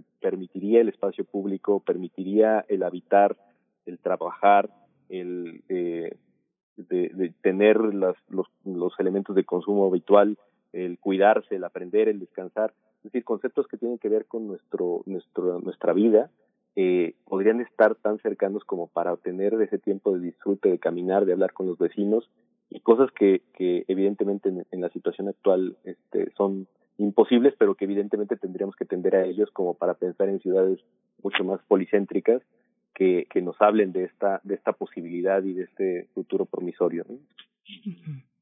Esto que comentas, eh, Canek, es muy, muy importante porque, bueno, quienes hemos tenido oportunidad de vivir este, varias décadas, hemos visto los cambios. Por supuesto, no pienso que todo pasado fue mejor, porque hay una, hay una serie de cambios y de evoluciones, pero eh, eh, hace por lo menos 20, 25 años para mí era impensable estacionarme en doble fila impunemente. Siempre pensaba que había alguien atrás que debía ocupar el espacio. Esta relación entre las libertades eh, personales, la, democracia que no es la democracia del voto, sino es la del reconocimiento de los demás, el respeto por los demás, por el tiempo y la circulación de los demás, cómo, cómo, se, cómo se trabaja, cómo se debe de entender en cuanto el espacio urbano ha dejado de, pertenecernos exclusivamente. Digamos, uno no se puede poner impunemente en una doble fila, no puede estar haciendo colas en los colegios donde va uno a recoger a sus hijos y interrumpiendo el tráfico. Hay muchas cosas que han empezado a cambiar y que se cuestionan en cuanto a nuestra circulación personal. ¿Dónde empieza la libertad personal y dónde empiezan los espacios de movilidad a cuestionarse los derechos que tenemos como, como transeúntes, como peatones, como usuarios? ¿Cómo, ¿Cómo entenderlo en el contexto más amplio del país? Pues mira, yo creo que eh, no, no podríamos entenderlo de una manera separada. O sea, el hecho de que, de que los individuos tengamos ciertas necesidades y ciertas eh, obligaciones también implica una labor de responsabilidad importante para entendernos parte de una comunidad, ¿no? Me parece que eso es algo que, hemos comentado en reiteradas ocasiones porque eh, de alguna manera es en comunidad como se pueden resolver los problemas y a veces eh, tomamos las vías equivocadas pensando en la salvaguarda personal y, y eso rompe completamente con la estructura de lo que de lo que implicaría vivir junto con otros, ¿no? Entonces eh, ese hecho me parece me parece que, que, es fundamental eh, reconocerlo porque a través de eso podemos empezar a entender otro tipo de otro tipo de situaciones que hablan de cómo eh, evidentemente el hecho de saber que hay una afectación en las actividades que yo desarrollo cotidianamente, eh, pero también puede haber un beneficio si lo hacemos colectivamente, ¿no? Entonces me parece que, que, que el hecho de pensar, por ejemplo, en los conceptos del derecho a la ciudad y cómo de alguna manera eh, la, la visión que podemos construir colectivamente a partir de las acciones urbanas y las visiones de, del Estado desde los sectores sociales, desde los sectores privados, pueden también contribuir a, pensar de qué manera podemos hacer un beneficio común, incluso a veces en detrimento de nuestras ganancias o de nuestros beneficios personales. Me parece que ahí hay un, hay un tema importante porque evidentemente eso implica una, un reconocimiento colectivo de un derecho que se tiene que construir y que me parece que esta ley eh, está abonando por lo menos en el deber ser hacia ese hacia ese sentido no o sea pensar que, que, puede haber un paso más en donde se, se ponga al centro de la actividad legislativa al, a las personas habla de que de que de alguna manera podemos ir abonando en esa en esa vía y sobre todo pensando en el bien común Bueno, hay derechos que chocan. Cuando hablamos de libertades, el, derecho, por ejemplo, a la manifestación y cuando del otro lado mm, de la avenida o de la calle que está siendo ocupada por manifestantes, pues hay personas que dicen, no, pues yo vengo en mi coche y tengo derecho a pasar libremente, a transitar libremente por el territorio mexicano, porque finalmente es así, pero mm, eh, no necesariamente significa que el coche tenga también, eh, se traslade ese derecho al, al vehículo que vamos utilizando. Te pregunto, con respecto a la ley, ya específicamente, eh, ¿qué retos alcanzas a ver, Emilio, mm, para la implementación de una ley como esta? Una ley que contiene además ideas muy bellas, muy humanas, palabras muy importantes, eh, pensando en el presente y en el futuro, eh, pero que finalmente mm, se antojan complejas o de una tarea bastante complicada para su implementación, que sea integral y que sea de verdad, Emilio. ¿Cómo lo ves? Eh, pues mira, yo creo que eso lo ligaría un poco con tu, con tu comentario anterior porque eh, el hecho de pensar, por ejemplo, en que el vehículo o el transporte motorizado se ha puesto al centro de las decisiones urbanas, me parece que ese es uno de los de los grandes temas que habría que, que habría que discutir.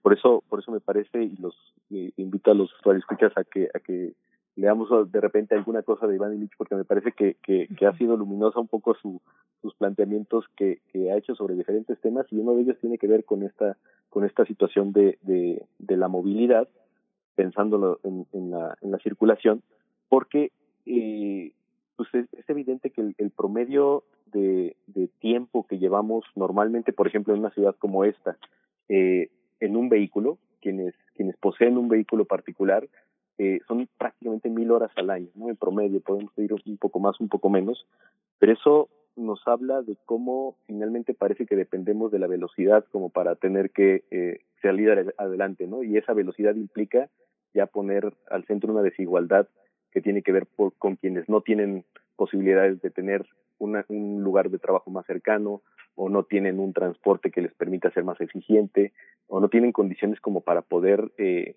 tener unas condiciones de vida adecuadas. Entonces, en esa perspectiva, me parece que, que, que lo que se está planteando en esta, en esta ley, evidentemente tiene que, llevarnos a otro tipo de reflexiones como para saber qué vamos a hacer con los lugares de trabajo, qué vamos a hacer con los lugares donde este, se genera la enseñanza. Por ejemplo, lo, lo, lo decíamos en su momento, el hecho de que se haya parado eh, la movilidad escolar en, en las diferentes ciudades, pues de alguna manera bajó la densidad de, de movimientos en, en, los principales centros urbanos y eso tiene que ver justo con los las distancias que que, eh, que tenemos estos estos lugares de equipamiento frente a los lugares donde vivimos. Entonces me parece que que esto inevitablemente tiene que estar vinculado a los planes de desarrollo urbano eh, a los planes de desarrollo urbano municipal que a veces están este, a la saga de lo que sucede en las ciudades y no se piensan a lo interno como para identificar problemáticas o ventajas particulares que se podrían seguir desarrollando, pero también leyes y códigos que pueden ir eh, complementando todo este proceso de, de, de cambio hacia unas leyes y hacia unos parámetros urbanos que pongan al centro a los ciudadanos y no necesariamente a los vehículos, ¿no? Como a veces estamos identificando que, que, que cuando se piensa, por ejemplo, en movilidad, se piensa en el objeto de, del transporte y no necesariamente en el sentido de la marcha, ¿no? Del, del hecho de caminar y del hecho de, de, de poner al centro la, la, la, incluso yo lo pondría en estos, en estos términos, el hecho de esa capacidad de tener una experiencia estética a menos de 25 kilómetros por hora, ¿no? Que, que, que, a veces eso nos pierde completamente el sentido de, claro. de, de lo urbano y del paseo, ¿no? Wow. Esto que dices, eh, Canek, también es eh, muy, muy importante porque no sé cuánto tiempo lleve reorganizar las actividades en una ciudad como, como Guadalajara, Monterrey y la Ciudad de México, pensando en que te pongo una ruta este, vamos con eh, una persona va con su esposa y sus hijos eh, a trabajar los lleva a la escuela en la delegación Cuauhtémoc, deja a su esposa en el trabajo en la colonia del Valle y se va a San Ángel. A la hora de la salida de los niños los recoge, los lleva a la colonia Roma con su suegra, este, se va a comer cerca del trabajo de su esposa para estar cerca y vuelve a San, a San Ángel. La esposa sale del trabajo, va, con los, va por los niños a la casa de su mamá y luego él los recoge y otra vez se van a Ecatepec. Esta, esto también ha cambiado también con, como tú señalas, con la educación, con la pandemia que ha hecho posible en que muchas personas que desconfiaban de sus trabajadores puedan hacer un trabajo de trabajo en casa eh, con la garantía de que seguirán produciendo. Pero el sentido de mi pregunta también va en, esta parte de la infraestructura inmobiliaria. Uno ve los grandes desarrollos en Polanco, en Interlomas, este, los promueven dos, eh, dos plazas de estacionamiento, va a tener lugar para poner su moto, este, para el, el, transporte de los caballos, si va al hipódromo tenemos también una zona. Toda esta parte, la gente puede tener lo que quiera, motos, coches, este, este transporte para sus caballos, pero todo esto tiene un enorme impacto en la sociedad donde uno vive, en la escolaridad, en el consumo de agua, en los lugares de estacionamiento, en las plazas comerciales. ¿Hay manera de, este, de alinear la parte inmobiliaria con la parte de movilidad, este, de, pensar que el desarrollo tiene que ser integral, parques, eh, lugares de consumo, lugares de esparcimiento, cines, eh, bibliotecas? Este, eh, ¿Estamos pensando en esos términos cuando pensamos en la ley de movilidad? Eh, yo creo que deberíamos pensar en esos términos. Por eso me, parece que, el hecho de que, de que no pensemos que es una, es una ley que se cierre en sí misma, sino que depende de otras acciones que a nivel de códigos y programas se tengan que implementar, eh, es lo que ayudaría realmente a que una ley pudiera ser efectiva. En este caso, me parece que no podríamos estar pensando en una condición de, de, de movilidad urbana si no pensamos, por ejemplo, en la densidad eh, habitacional y en los usos de suelo. El hecho de que, de que encontremos que, que las ciudades ahora están encontrando esa posibilidad de crecer hacia arriba y aumentar diferentes niveles, evidentemente está favoreciendo una, especulación en, en, zonas donde no hay una regulación específica, pero también si, si se piensa en este, en este sentido del bienestar y no necesariamente del lucro, de favorecer prácticas eh, nocivas para, para la ciudad misma, me parece que puede ser una de las de las esperanzas que tenemos como para poder eh, identificar que hay acciones que pueden estar complementadas con otras visiones que identifiquen pues mejores condiciones salariales, que identifiquen mejores condiciones de transporte, mejores condiciones incluso de infraestructura como para permitir que los eh, el espacio de tránsito de los peatones pueda estar eh, señalizado, pueda tener una nomenclatura adecuada, y que para eso también favorezca un, un buen este, estímulo a los desarrolladores inmobiliarios como para que también identifiquen que hay cosas más allá de, de la del paramento del edificio sobre los cuales ellos pueden incidir como para mejorar las condiciones de vida y las condiciones urbanas de las de los lugares en donde en donde están sus desarrollos evidentemente es muy complicado pensar eh, en esa integralidad, pero finalmente tenemos que tender a ello y tenemos que contemplar que ahí están las opciones como para poder darle sentido a estos a estas leyes y que finalmente sean sean efectivas, ¿no? Porque eh, me parece que, que el, el hecho de que pensemos que eh, un desarrollo inmobiliario evidentemente se, se finca en una lógica de negocio pero no en una lógica de un bienestar común. Me parece que ahí también eso tendría que ver con una, con una educación y con un sentido de, de, civilidad y de comunidad que, que tendría que fomentarse también incluso desde la misma eh, promoción y fomento de leyes y de, y de, y de acciones que pudieran eh, orientar a los, a los desarrollos inmobiliarios en ese, en ese sentido. Estamos conversando con Emilio Canek. Emilio, yo de pronto tengo alguna falla mm, para escucharte en el último comentario. Eh, voy a intentar jalar el hilo, pero eh, Emilio Canek, que es arquitecto, coordinador del Colegio Académico de la Facultad de Arquitectura de la UNAM nos acompaña en esta mesa para hablar de movilidad y de la nueva ley mm, general de movilidad que tenemos precisamente ya como parte de una reforma constitucional que es eh, amplia, que es integral o que tendría que en su aplicación ser integral. Y para todo ello, Emilio, también se requiere de voluntad política, se requiere de recursos públicos eh, de una manera importante y de inversión en infraestructura.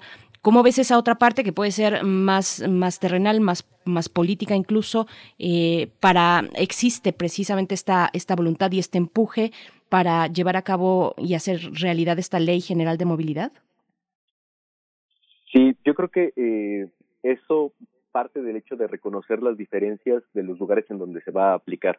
Me parece que, que como está planteada esta esta ley que se aprobó recientemente hace dos, tres semanas, el 14 de octubre, eh, tenía que ver justo con estas condiciones eh, nacionales. Pero tenemos el antecedente de eh, una ley de movilidad que se que se aprobó en, en la Ciudad de México en 2014 y que me parece que puede servir como un antecedente interesante de cómo se estuvo en ese momento identificando particulares muy particularidades muy específicas que tenían que ver con cuestiones de infraestructura, de, de, concebir el hecho del transporte público como una necesidad eh, para, para poder favorecer esta, esta, esta lógica de, de movilidad, pero también eh, el hecho de pensar en, en la infraestructura, la infraestructura ciclista, la infraestructura de, los equipamientos este, de servicios públicos de transporte, estos centros de transferencia modal. Es decir, parece que, que, que puede haber acciones que, que, que ya se están implementando, pero evidentemente requieren esa visión integral y una visión de largo plazo como para poder identificar si estas acciones realmente están incidiendo en otras formas de poder orientar el desarrollo de las ciudades. Porque, eh, pues, por ejemplo, lo que hemos visto en los centros de transferencia multimodal es que a veces sí conceptualmente tienen una, una condición de, de, uso en donde se mezclan diferentes tipos de, de transporte, pero saliendo y pasando a otra esfera, a otra escala, pues evidentemente eso se rompe porque no hay las condiciones a nivel de la infraestructura como para que la gente pueda llegar caminando a sus casas o caminando a sus centros de trabajo y tiene que tomar otro otro transporte. Por eso en esta en esta ley que, que, que funciona como antecedente eh, hay un concepto que me parece interesante que habla de las externalidades positivas y negativas. Es decir, estos, eh, en el caso de las externalidades negativas, son estos efectos indirectos de los desplazamientos que reducen el bienestar. Entonces, el hecho de que también se consideren este tipo de acciones implica pues pensar en que puede haber contaminación, que puede haber contaminación no solamente este, atmosférica, sino también visual, auditiva, el congestionamiento vial, eh, el sedentarismo incluso, o sea, e, es decir, hay otras hay otras condiciones que están afectando directamente a esto y es en la medida en que se contemplen como vamos a identificar que puede haber acciones mucho más concretas que puedan resolver estos problemas. Las mafias alrededor de la, de la movilidad son visibles, Kanek, o son visibles eh, únicamente como en términos de la, de la seguridad, digamos que hay una parte que tiene que ver con eh, este, el uso de la movilidad en beneficio como de ciertos... Eh, de ciertos eh, ámbitos comerciales. No sé, por ejemplo, el uso del transporte hay, como sabes, digo, lo hemos padecido, yo creo que todos, los, los automóviles, las camionetas que transportan valores, las eh, refresqueras, eh, las, eh, este, las, los alimentos industrializados. Siempre parece como que hemos aceptado en, los, en las grandes ciudades y también en las pequeñas que el camionzote esté en la entrada, que ahorita se quitan, que esta, esta parte de circulación contempla horarios de descarga, de circulación, de entrada y salida de la ciudad, de ese control que tiene que tener medidas punitivas o eh, yo no sé, no, no, no, tengo la información necesaria como para pensar eh, cómo, cómo se establecen este tipo de controles y, y con qué tiene que ver, con qué aspectos de la planeación pública tiene que, tiene que entenderse. Pues, mira, yo creo que la, la la condición de, de, de, aplicabilidad de una, de una ley pasa por estos parámetros también de consultas. Es decir, el hecho de reconocer que hay una serie de problemáticas que pueden ser diferentes, lo que decías al principio, en Yucatán, con respecto a lo que está pasando en Ciudad Acuña, por ejemplo, o sea, pueden ser este, muy, muy disímbolas y, y pueden tender a identificar problemáticas comunes que, que incluso puedan ser reconocidas por los mismos ciudadanos me parece que ahí hay un hay un asunto importante porque eso evidentemente plantea otro modelo de, de, de, poder aplicar una ley que tiene que ver con las necesidades básicas de quienes habitan las ciudades o los asentamientos humanos en general. Me parece que, que esta esa es una posibilidad como para poder identificar otras pautas de, de relación entre los gobernantes y los ciudadanos que de alguna manera pondría el acento en esos disfrutes de los que hablábamos hace un momento, ¿no? El hecho de que, de que podamos pensar que que no puede haber un disfrute de la ciudad cuando voy estresado al trabajo porque sé que no me va a alcanzar para poder completar la colegiatura de mi hijo, de mi hija, ¿no? Es decir, parece que, que, que, que este tipo de acciones no pueden ser pensadas si queremos realmente que haya una transformación este, mucho más amplia de nuestros entornos, eh, si no son contemplados otro tipo de problemáticas y otro tipo de acciones que evidentemente pasan por cuestiones de, de irregularidades, de injusticias, y es en la medida en que se reconozcan como, como probablemente se puedan empezar a, a, a identificar las respuestas. Y eso evidentemente pasa por una humanización de las leyes que evidentemente es necesario como para poder hacer que realmente sean efectivas y que realmente haya estos acuerdos comunes para un bienestar general.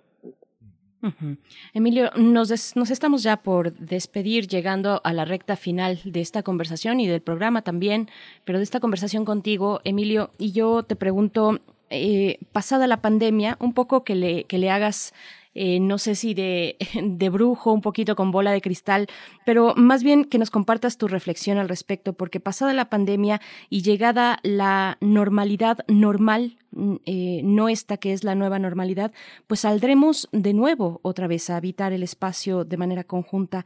¿Cómo hacerlo? ¿Cómo, cómo salir para no ser precisamente igual, para no volver sobre los mismos pasos, sino avanzar hacia eh, marchas distintas de habitar el espacio? ¿Qué nos puedes compartir? como una reflexión final? Eh, yo creo que, que sin ánimo de, sacar la, bola de cristal, pero sí con, con compartir la esperanza de, de, estar juntos.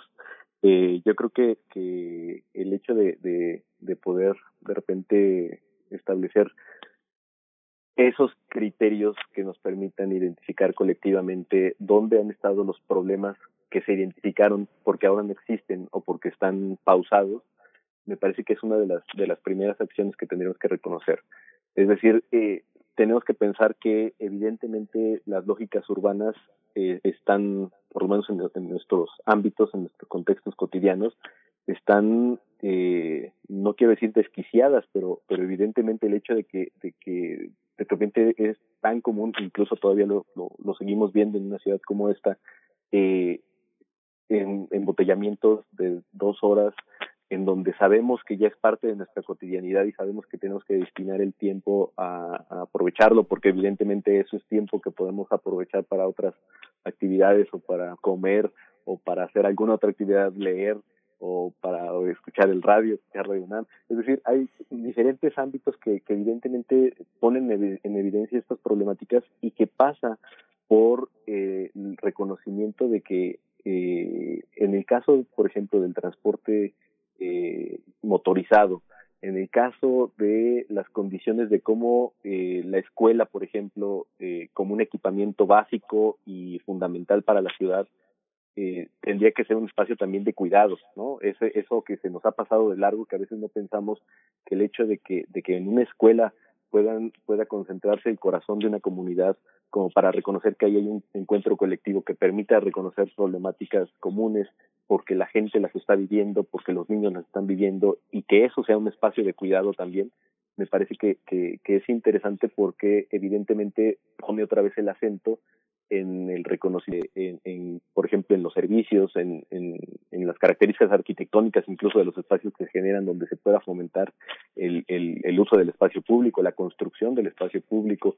Y, por otro lado, el hecho de pensar que nuestras viviendas también tienen que tener otras condiciones de dignidad para poder hacer que varias actividades o que incluso varios integrantes de la familia puedan estar conviviendo sin llegar a niveles de hacinamiento, de violencia, y de estas externalidades que hablábamos hace un momento, me parece que, es uno de los, de los, de los puntos que de entrada habría que reconocer para saber que tenemos que, que mover acciones que vayan en ese sentido, ¿no? Es decir, eh, pensar que las lógicas en cómo se están pensando los diseños de las viviendas en la actualidad, tendría que pensar que la gente tendría que vivir en sus casas y no solo dormir en sus casas que los equipamientos públicos tendrían que pensarse para que sea un espacio de reconocimiento y de discusión colectiva en donde podrían darse otro tipo de acciones y no necesariamente las que cotidianamente o las que de manera básica podemos desarrollar, ¿no? Es decir, hay una hay una serie de, de, de, de, de elementos eh, que se están poniendo en evidencia y sobre los cuales evidentemente eh, las comunidades tendrían que, que, que hablar, porque es evidente que eso eh, se puede ir en un en un momento muy eh, precario cuando pues se diga estamos en semáforo verde, ya hay pocos casos y podemos regresar a esa vieja normalidad que nos estaba llevando al caos. ¿no? Sí. Pues Emilio Canek, pues eh, siempre es un placer hablar contigo, un, un, una, visión que se tiene desde la arquitectura, que la arquitectura pues es una, una tarea fundamental, es, es, es, es el arte de vivir, es el arte de entender las relaciones, es la filosofía, es también eh, la, la, ingeniería incorporada a muchos, eh, a muchos aspectos que sostienen, que sostienen el pensamiento arquitectónico. Te agradecemos mucho que te hayas dado el tiempo de, eh, de estar con nuestros radioescuchas, con nosotros. Emilio Canek Fernández, arquitecto, coordinador del Colegio Académico de la Facultad de Arquitectura de la UNAM, un colegio que produce conocimiento, que lo discute, que lo comparte. Gracias, Emilio Canek. Pues gracias a ustedes y un saludito para todos. Gracias. Un abrazo. Emilio Canek, gracias. Nos vamos a despedir con una canción que precisamente nos propones para esta mañana, para este cierre, algo de Chava Flores, voy en el metro. Con esto nos despedimos. Yo estaré de vacaciones la próxima semana, amigos, pero se quedan, por supuesto, con el señor Miguel Ángel Quemain, que tendrá además buena compañía de algunas eh, también integrantes de Radio UNAM eh, durante toda la semana. Así es que nos volvemos a escuchar hasta la siguiente, por lo menos en lo que me toca. Pero muchas gracias, gracias al equipo, gracias por su escucha.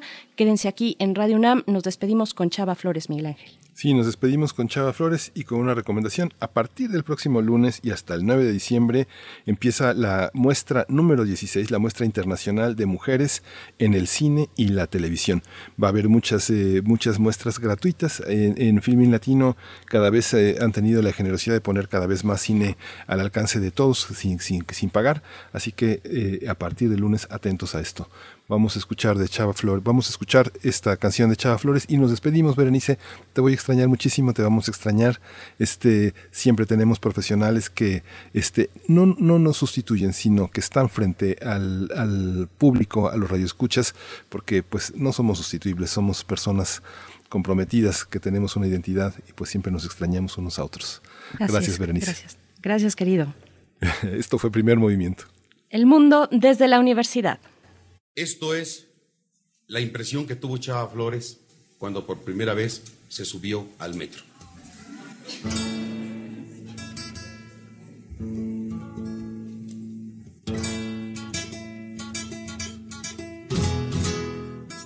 Gracias al esfuerzo de pueblo y gobierno unado fue posible la construcción de un sistema de transporte colectivo que viene a dar a la ciudad un nuevo aspecto y así colocarla entre las mejores del mundo en anteriores sexenios hemos visto.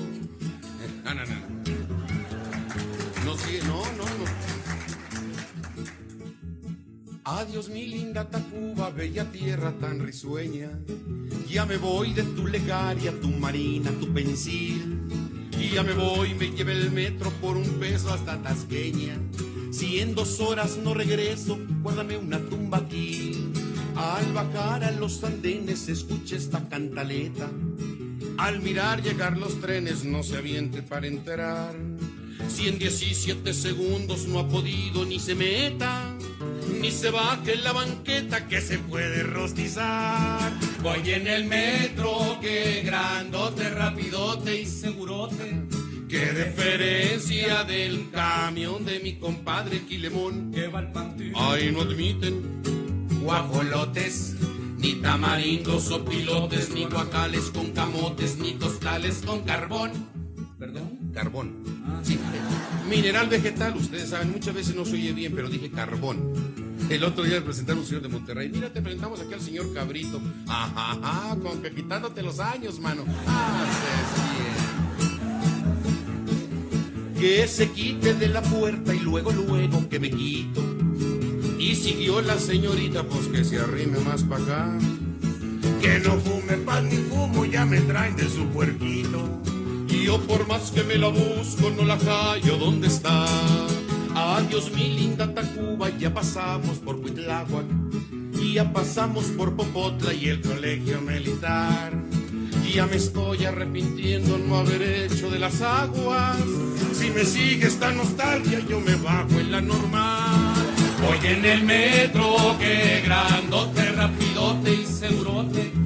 Qué diferencia del camión de mi compadre y Gilemón que va al pantú. Ahí no admiten guajolotes, ni tamarindos o pilotes, ni guacales con camote, ni costales con carbón. Radio UNAM presentó Primer Movimiento. El mundo desde la universidad.